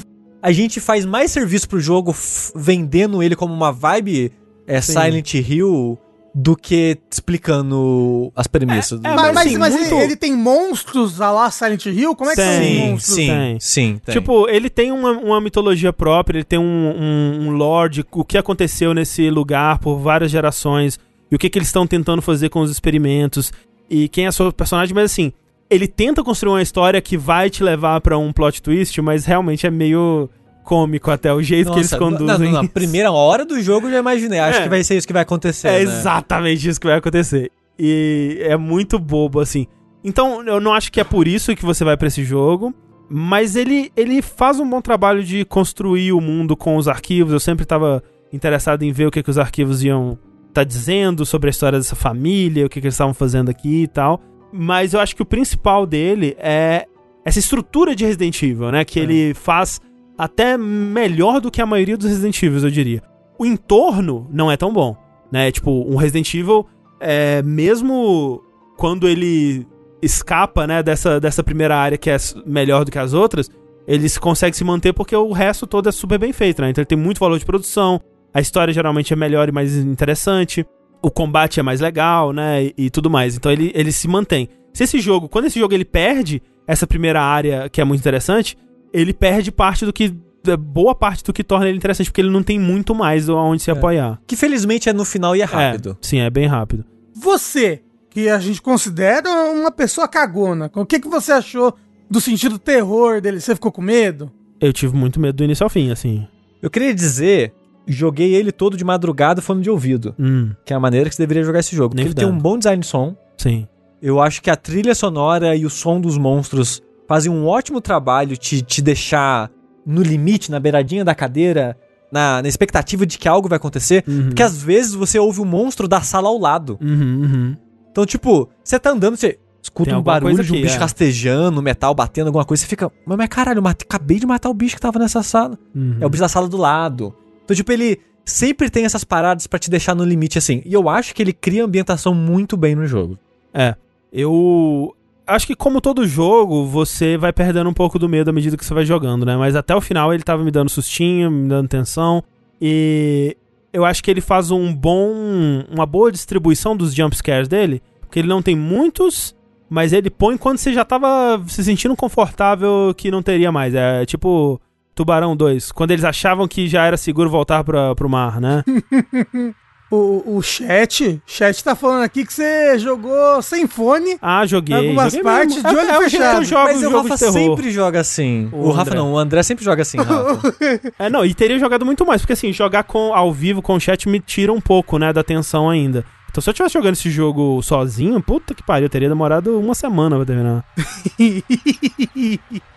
É, ah, mas todo mundo É, falando que tomei vários sustos, xinguei, dei uns pulos bom lá. Que, quem quiser né, ver o gameplay tá arquivado no E nosso o André canal. fez a loucura de jogar o jogo inteiro num streaming só, numa sentada só. É. Nossa Mas é que o senhora. jogo é muito legal mesmo. Ele, ele não recomendo jogar de uma vez Não. só. Eu acho que é pelo menos umas duas sessões aí. É, é o mais, mais saudável, mas eu.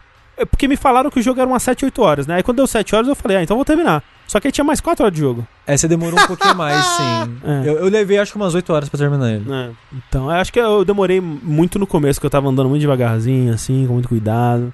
Aí empaquei em alguns puzzles, empaquei em alguns lugares que eu tive que vol- ir e voltar.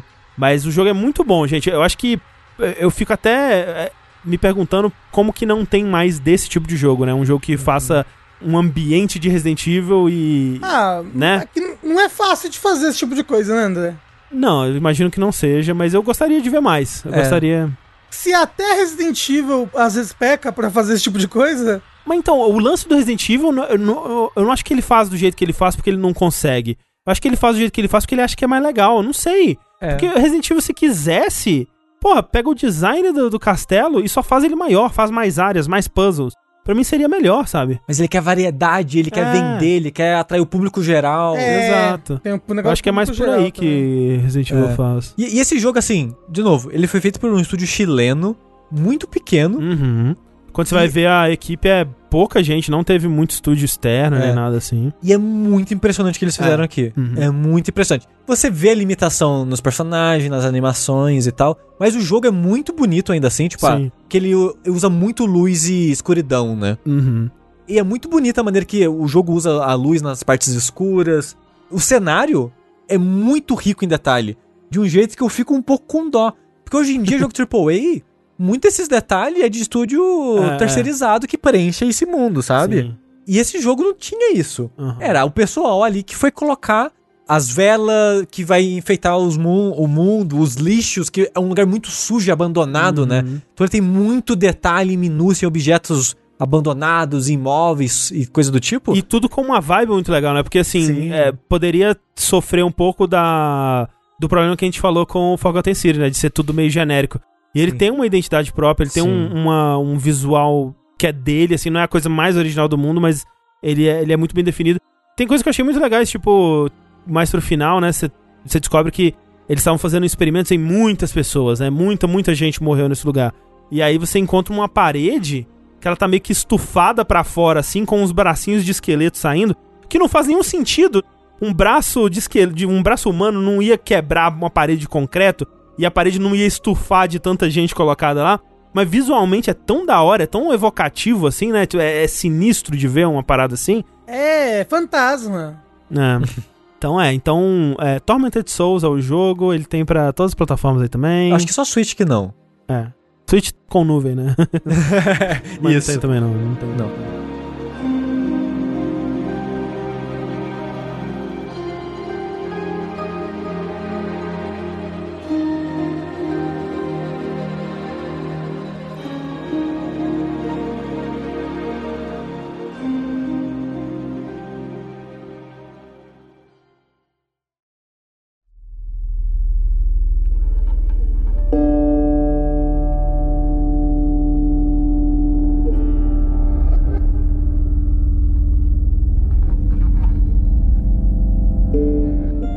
E pra encerrar, vai acontecer algo muito raro na jogabilidade, que é falar de um jogo antes do lançamento. Olha só, Ó, é verdade. louco! O jogo, no caso, é o Inscription, que ele Hum. sai amanhã, no Verdade. dia da gravação. Quando você ouvir esse podcast editado, já saiu o jogo. É, na versão editada saiu essa semana, né? É. Que é um jogo que eu queria deixar pro final, porque eu costumo falar isso muitas vezes, que ah, esse jogo é melhor se você não saber nada. Esse jogo, você não pode saber nada dele, porque a graça dele, literal, a graça dele é descobrir ele. Então, a gente tava conversando antes, você até- você até comentou sobre isso, eu acho, que o trailer mostra demais do jogo. você acha que ele mostra mesmo sabendo, agora sabendo? É porque assim, esse jogo, ele é dos desenvolvedores daquele Pony Island, quem Exato. vai se lembrar, que era um ah. jogo muito nessa vibe, né, que ele parece ser uma coisa e aos poucos ele vai se revelando ser outra. E assim, é bem, são jogos bem diferentes, né, o Pony Island e o Inscription, mas eles têm muito dessa sensação assim, dessa é é, o jogo ele é uma brincadeira quase assim. Uhum. O jogo ele tá brincando com você. O jogo ele tem uma meta narrativa, tipo, vamos, por exemplo, Pony Island, que é um jogo antigo desse desenvolvedor. Ele é um jogo que ele sabe que é um jogo, ele tem muitas brincadeiras por causa disso, como se fosse um, um jogo possuído e coisas do tipo. Então ele tem essas, essas meta brincadeiras que podem acontecer dada essa circunstância assim. O Inscription, ele tem muitas brincadeiras meta narrativas também. Então, eu queria dar esse aviso no começo aqui, que eu vou falar de algumas coisas. Obviamente, não vou falar nada que não tá no trailer, por exemplo. Uhum. Mas, o legal do jogo é saber o menos possível dele. Quando, então, em algum momento, enquanto eu estiver explicando aqui, você achar que você tá satisfeito, você tá curioso, não precisa ouvir mais, é o último bloco. Muito obrigado por ter ouvido, né? E pode parar por aqui. Mas vamos lá. O Tengu Não per... pode não, a gente tem que ter retenção aqui no conteúdo. Mentira. O Tengu perguntou se eu acho que o trailer entrega demais. Quando eu vi o primeiro trailer, eu pensei, putz, entrega demais. Porque o jogo, ele, a princípio, ele se vende como um jogo de carta, meio, né, roguelikezinho ali. E eu, mas peraí, ele levantou da cadeira e andou pela casa. Uhum. Sacanagem. O twist seria levantar da cadeira e andar pela casa. Será que é? Não direi. Mas jogando o jogo, tem mais coisa para você descobrir e se surpreender e ficar intrigado no jogo, fora esses aspectos. Mas vamos lá. O Inscription, ele é um jogo de carta roguelikezinho com muito, muito, muito, muito foco no milieu dele. Na, na, ambientação que ele tá tentando criar, que é de terror. Então ele é um jogo de terror com um jogo de carta é, e, e brincadeirinhas. E vamos lá tentar desmiuçar isso daí. Quando o jogo começa, por exemplo, quando você abre o software, é uma tela preta com um botão de play. Uhum. Você aperta o botão de play. E de lá você vai pra tela de, né, de título do jogo. Não tem new game. Só tem continue. Ah. É, não é nem que não tem New Game. Tem o botão de New Game, mas você não pode clicar nele. Ele é. tá cinza, né? Exato, não acontece nada. Aí você, beleza.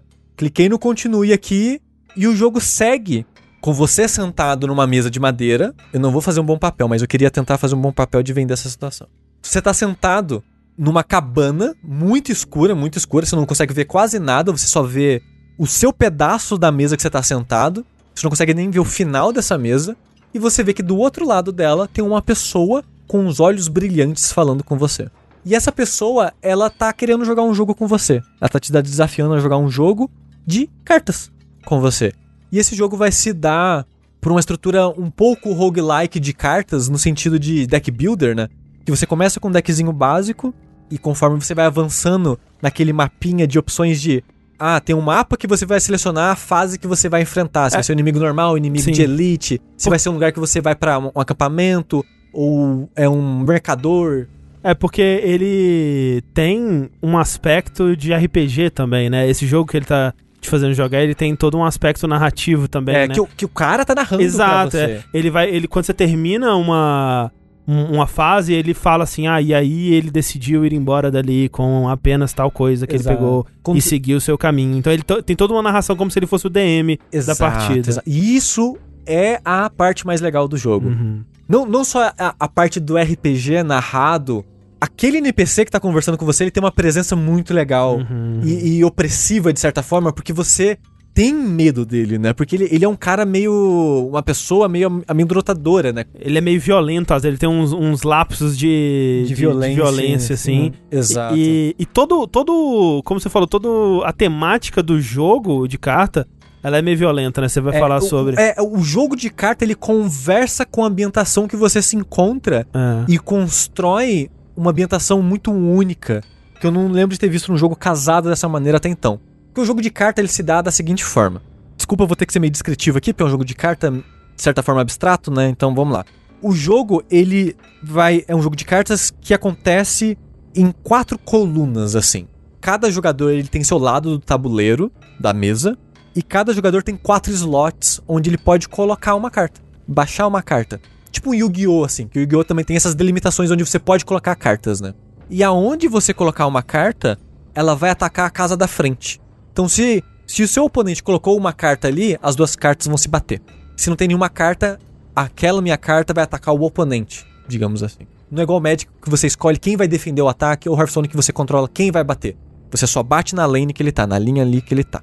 E a maneira que você coloca cartas na mesa é usando um recurso, como muitos card games, e esse recurso é o sacrifício, é o sangue.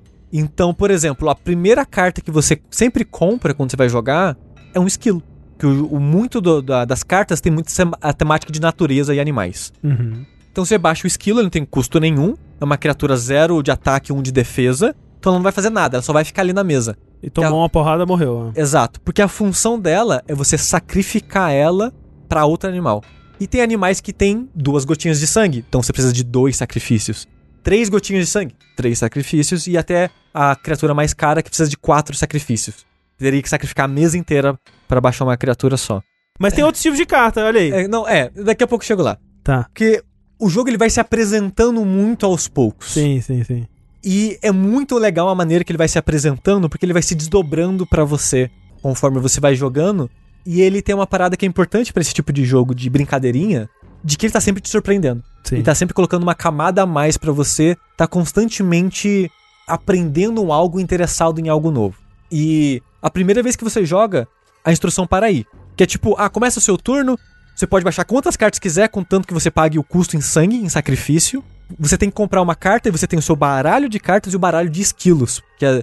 O que, que, você quer fazer? Você quer comprar uma carta do seu baralho que possivelmente vai ser cara e precisa de sacrifício? Ou você vai baixar, comprar um esquilo para te ajudar a baixar mais cartas que já estão disponíveis na sua mão? Uhum.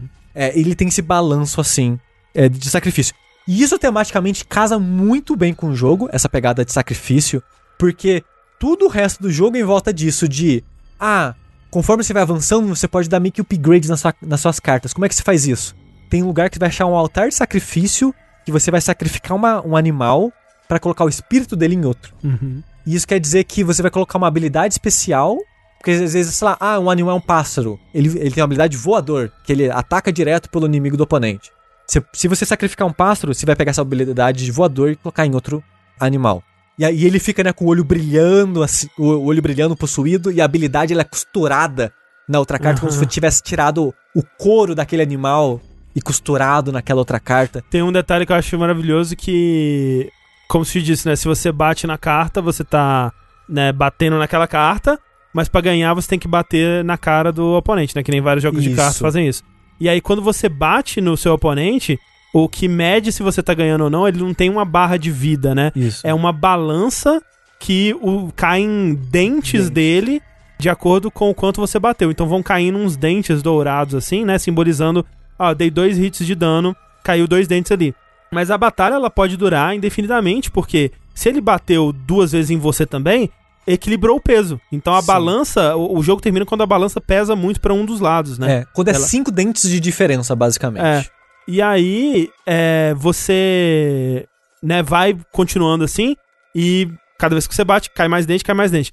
Tem um item que é um alicate, que você pode pegar para arrancar um próprio dente da sua boca e colocar na balança e conta como um ponto seu. Sim. Então, tipo, a temática do jogo é muito, né, é. muito bem é, casada ali dentro Exato. do ambiente dele. Eu, eu diria que a temática veio antes do jogo. Uhum. O jogo ele foi feito em volta da ideia da temática e do que o criador já queria fazer com o jogo. Porque o jogo de carta, ele é divertido, mas não é bom.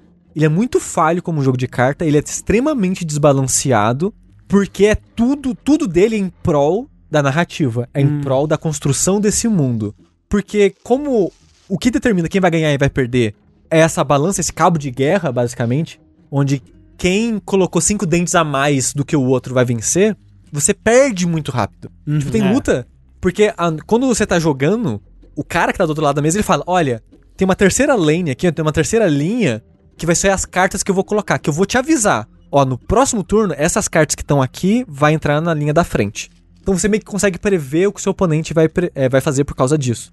Mesmo assim, tem situação de luta que entra, tipo, muito bicho forte de uma vez que você não consegue impedir 5 de dano chegar em você. Então tem luta que você já começa no primeiro turno, pá, 5 de dano, você perdeu, acabou.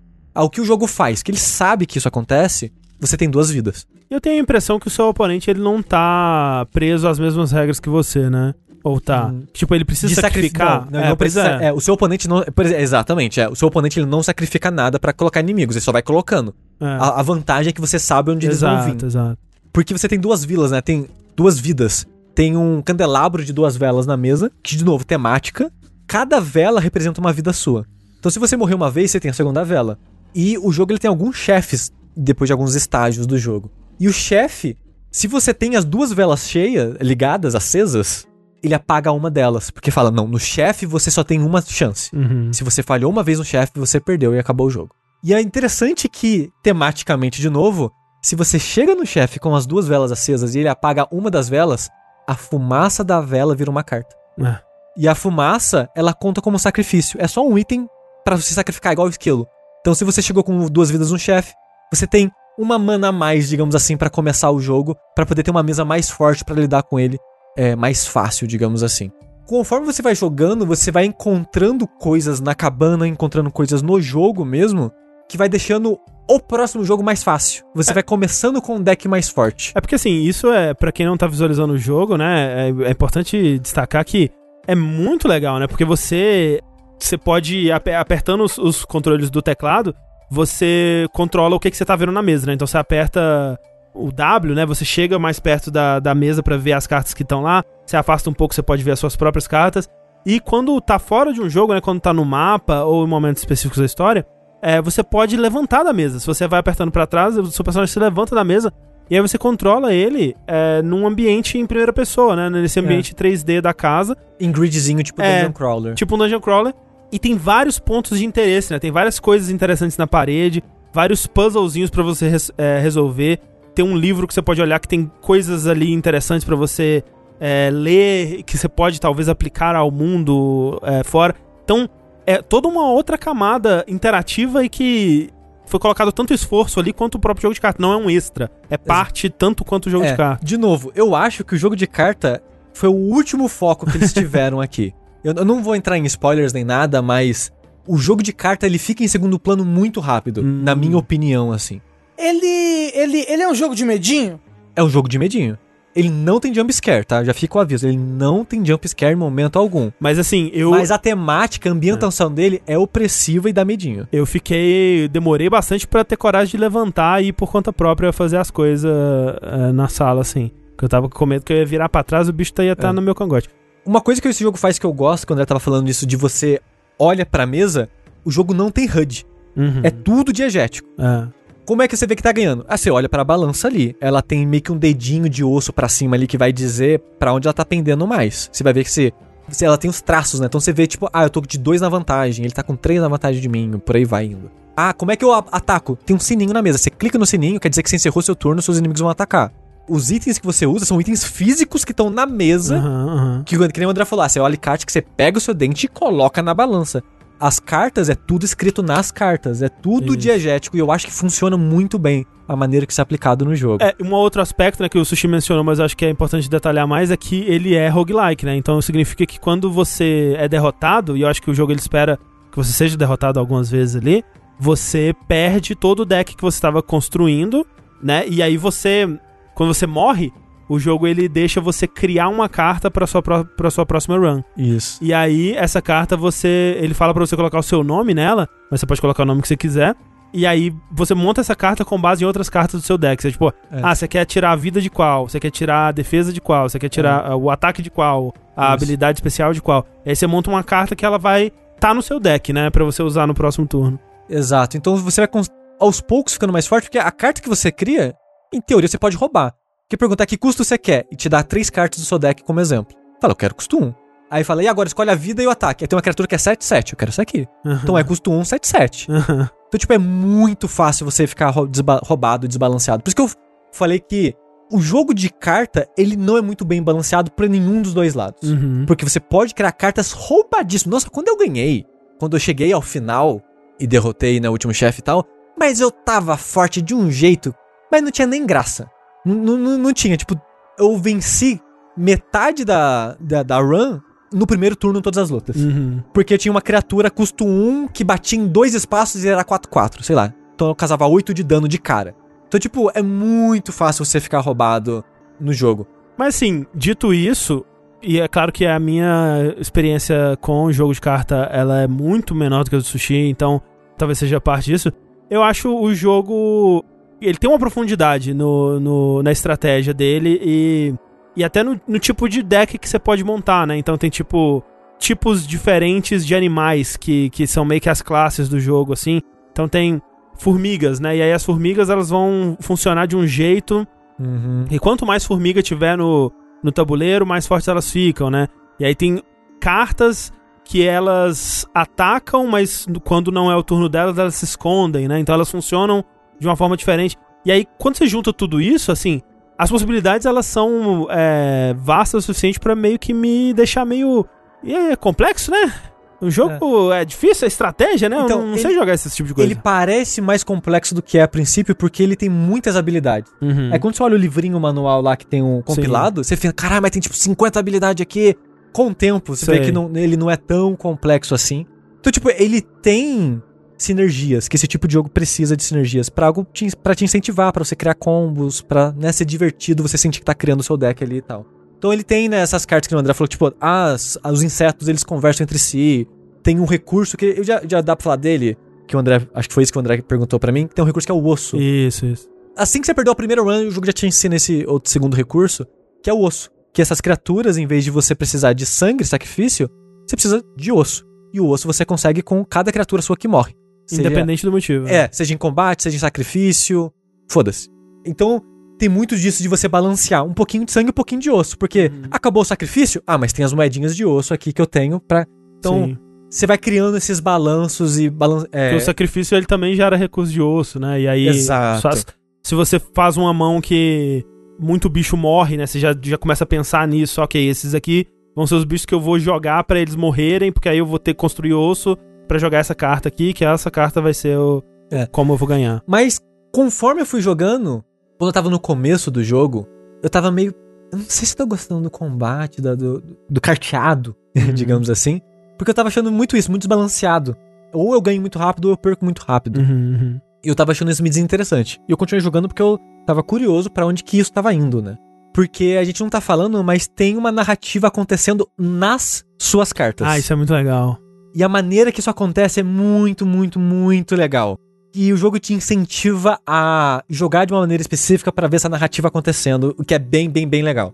Que eu não vou entrar em detalhes aqui. Ah, eu queria sushi, mas tudo bem, vou. É, como eu já dei o aviso de spoiler, um aviso que a gente vai pra um spoilerzinho aqui. Não é spoiler, não, não é spoiler. É, é, é você acontece. Você, que acontece isso no primeiro round que você, fa, que você tem do, do jogo. É, é. é cê, isso é no, na, tipo na segunda run assim você descobre isso. É então, é porque, porque. Fica o aviso, fica o aviso. Uma, uma das primeiras cartas que você recebe ela começa a falar com você. E ela começa é. a pedir coisas específicas para você fazer. Tipo, ah, me põe aqui. Ah, me faz isso comigo. Ah, tem uma outra carta que fala também, ela tá, ela tá por aí. Vê se você consegue achar ela por aí. E é isso, assim, mas daí vai, né? Quando, à medida que você vai tendo essas cartas no seu baralho, elas vão te contando mais do que que tá acontecendo com elas, por que que elas estão ali, um é. pouco mais da história do mundo, né? Fala quem é aquele cara? Quem é. é essa pessoa que eu tô jogando contra aqui, sabe? E uma coisa que é muito legal, que, que eu não falei, que os chefes desse jogo. Sim. É muito, são muito legais porque o, o cara que tá narrando ali a partida, digamos assim, ele coloca as máscaras. E ele muda o comportamento, ele começa a falar diferente, a trilha muda, ele coloca enfeites na mesa e na cabana. É o mestre de RPG, né? É. Ele sempre faz isso de uma maneira tão legal, tão, tão, tão legal. É, e tem um, tem um twistzinho com os NPCs, chefes que você encontra, que é, que é bem legal também é, que você tem depois, mais pra frente no jogo. Mas o que eu tava falando aquela hora é. No começo eu tava um pouco insatisfeito. Conforme você vai jogando, eu. Ah, eu entendi porque era meio raso, meio superficial aquele pedaço do jogo. Porque tem mais camadas vindo por aí. Hum. E, o, e o jogo ele. ele se desdobra. Porque, diferente de muitos roguelikes também, esse jogo tem um fim, por exemplo. Ah, gosto. Não, ele é um roguelike com fim. Você terminou ele umas 9 horas, né? Foi 9 horas, é. Em torno de 9 horas, um pouquinho mais de 9 horas ali. Acho que foi 9 horas, porque eu joguei mais depois que eu terminei ele, eu recomecei outra run deles. Então um pouquinho menos de 9 horas. Não, é porque eu tinha. Quando você perguntou para mim quantas horas eu, eu, demorei, eu tinha umas 9h50. Ah, tá. Então foi tipo umas 9 horas okay, mesmo okay. ali. Chegar no, no final do jogo. Então coisas acontecem para justificar essa. a profundidade rasa dele para mim. Mas essas coisas eu ficava, caralho, é algo que o Tengu vai gostar, eu acho. eu, eu acho que o que ele tá fazendo com o jogo de carta é algo que quem joga, quem conhece, o, o Rafa também, no caso, também vai gostar, porque ele tem inspiração em muitos jogos de carta. Hum. E conforme você vai jogando, você fala: olha, isso aqui é Hearthstone, isso aqui é Magic, isso aqui, isso aqui é, é Yu-Gi-Oh! Isso aqui é truco. é, é esse aqui feminista. é o truco, é truco feminista. então ele tem essas brincadeiras de jogo de carta que eu. Ah, eu entendi. O, o jogo, a, a profundidade dele é menos mecânica e mais narrativa, digamos assim, sabe? Uhum. Eu acho que eu vou encerrar por aqui os meus comentários sobre o jogo, porque é realmente muito difícil falar dele sem dar spoilers, mas. Ah, essa, essa temática tá na tela, agora eu lembrei. Até o. o como você dá buff né, nas cartas, conforme você vai avançando na sua aventura na, no RPGzinho ali, você encontra acampamentos. E sempre você encontra as pessoas lá acampando, sempre fala: Ô, oh, senta aí, vem com a gente, senta aqui na, do lado da fogueira para se esquentar. E o narrador fala: Mas tem uma pessoa ali no canto que ela tá lambendo os beiços olhando para você. Aí você, você olhando para ela, você decide pegar o seu bichinho e ir embora dali. É. é. sempre assim, parece que parece que em algum momento vai dar ruim, sabe? Tipo, é. em algum momento eu vou colocar minha carta ali, eles vão comer minha carta. Exato, porque cê, a, a, parada é, você coloca uma, escolhe uma carta, que é sempre um bichinho, para colocar perto da fogueira. E vai ganhar vida, vai ganhar ataque, vai ganhar algum bônus. Só que sempre fica tipo, será que em algum momento eles vão comer o meu bicho e eu vou perder a carta? Que é sempre assim, é sempre alguém tirou a faca do bolso, aí você pega o bicho e sai correndo. Aí, aí, encerra o momento do acampamento, assim. Então, tipo, é muito, muito, muito bem feita a ambientação do jogo. É muito bem casado com o jogo de carta em si. Eu não consigo lembrar de um outro jogo que é tão bem feito assim, esse casamento de narrativa é, e mecânica da, dessa forma, assim, e de maneira diegética ainda por cima. É, toda a estética dele é muito legal. É muito legal. Porém, o jogo de carta eu acho que não é o melhor jogo de carta. É o Mas é, como ele, você tá falando. Ele, não... ele funciona. Ah, não, ele, ele, é divertido o suficiente. É, eu que não, não entendo porra nenhuma de jogo de carta, achei legal. É, é esse aí, ó. Põe na, põe na capa. É. Achei legal, de uma pessoa que não entende nada de jogo de carta. E as brincadeirinhas levam o jogo. Terminei insatisfeito. Achei o final meio ruim. Não sei se tem mais de um final também. Mas a jornada foi muito legal. É isso aí. E como falaram no chat já ali, esse jogo só tem pra PC por enquanto. Não sei se ele vai sair pra outra coisa. Mas ele tem demo no Steam. Hum, é verdade. Você é. pode jogar o demo, que é essa, sei lá, as primeiras runs aí que a gente tá falando de introdução do sacrifício, introdução dos ossos e coisas do tipo. Vai estar tá tudo isso na demo. E você consegue jogar com controle ou só mouse e teclado? Não faço ideia, só tentei jogar com mouse e teclado mesmo.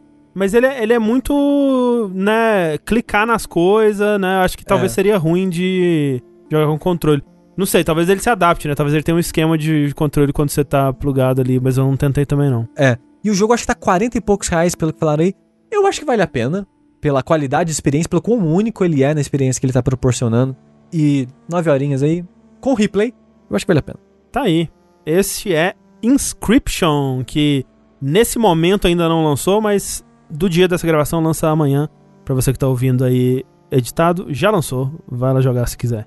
Mas com isso, nós que estamos aqui buscando a nossa fuga dessa cabana assustadora, de onde pagamos tudo com os nossos dentes, nós encontramos a saída. Então, vamos aproveitar a deixa para nos despedir por aqui. Muito obrigado a todo mundo que acompanhou mais um Vértice. Um beijo no coração de vocês e até lá. Eu sou o André Campos. Eu sou o Sushi do Truco. Eu sou o Rafael do Dread. Eu sou o Tengo do Buraco. Ô, oh, buraco gostoso! Famoso buraco quente. Que isso, gente. Tchau, tchau.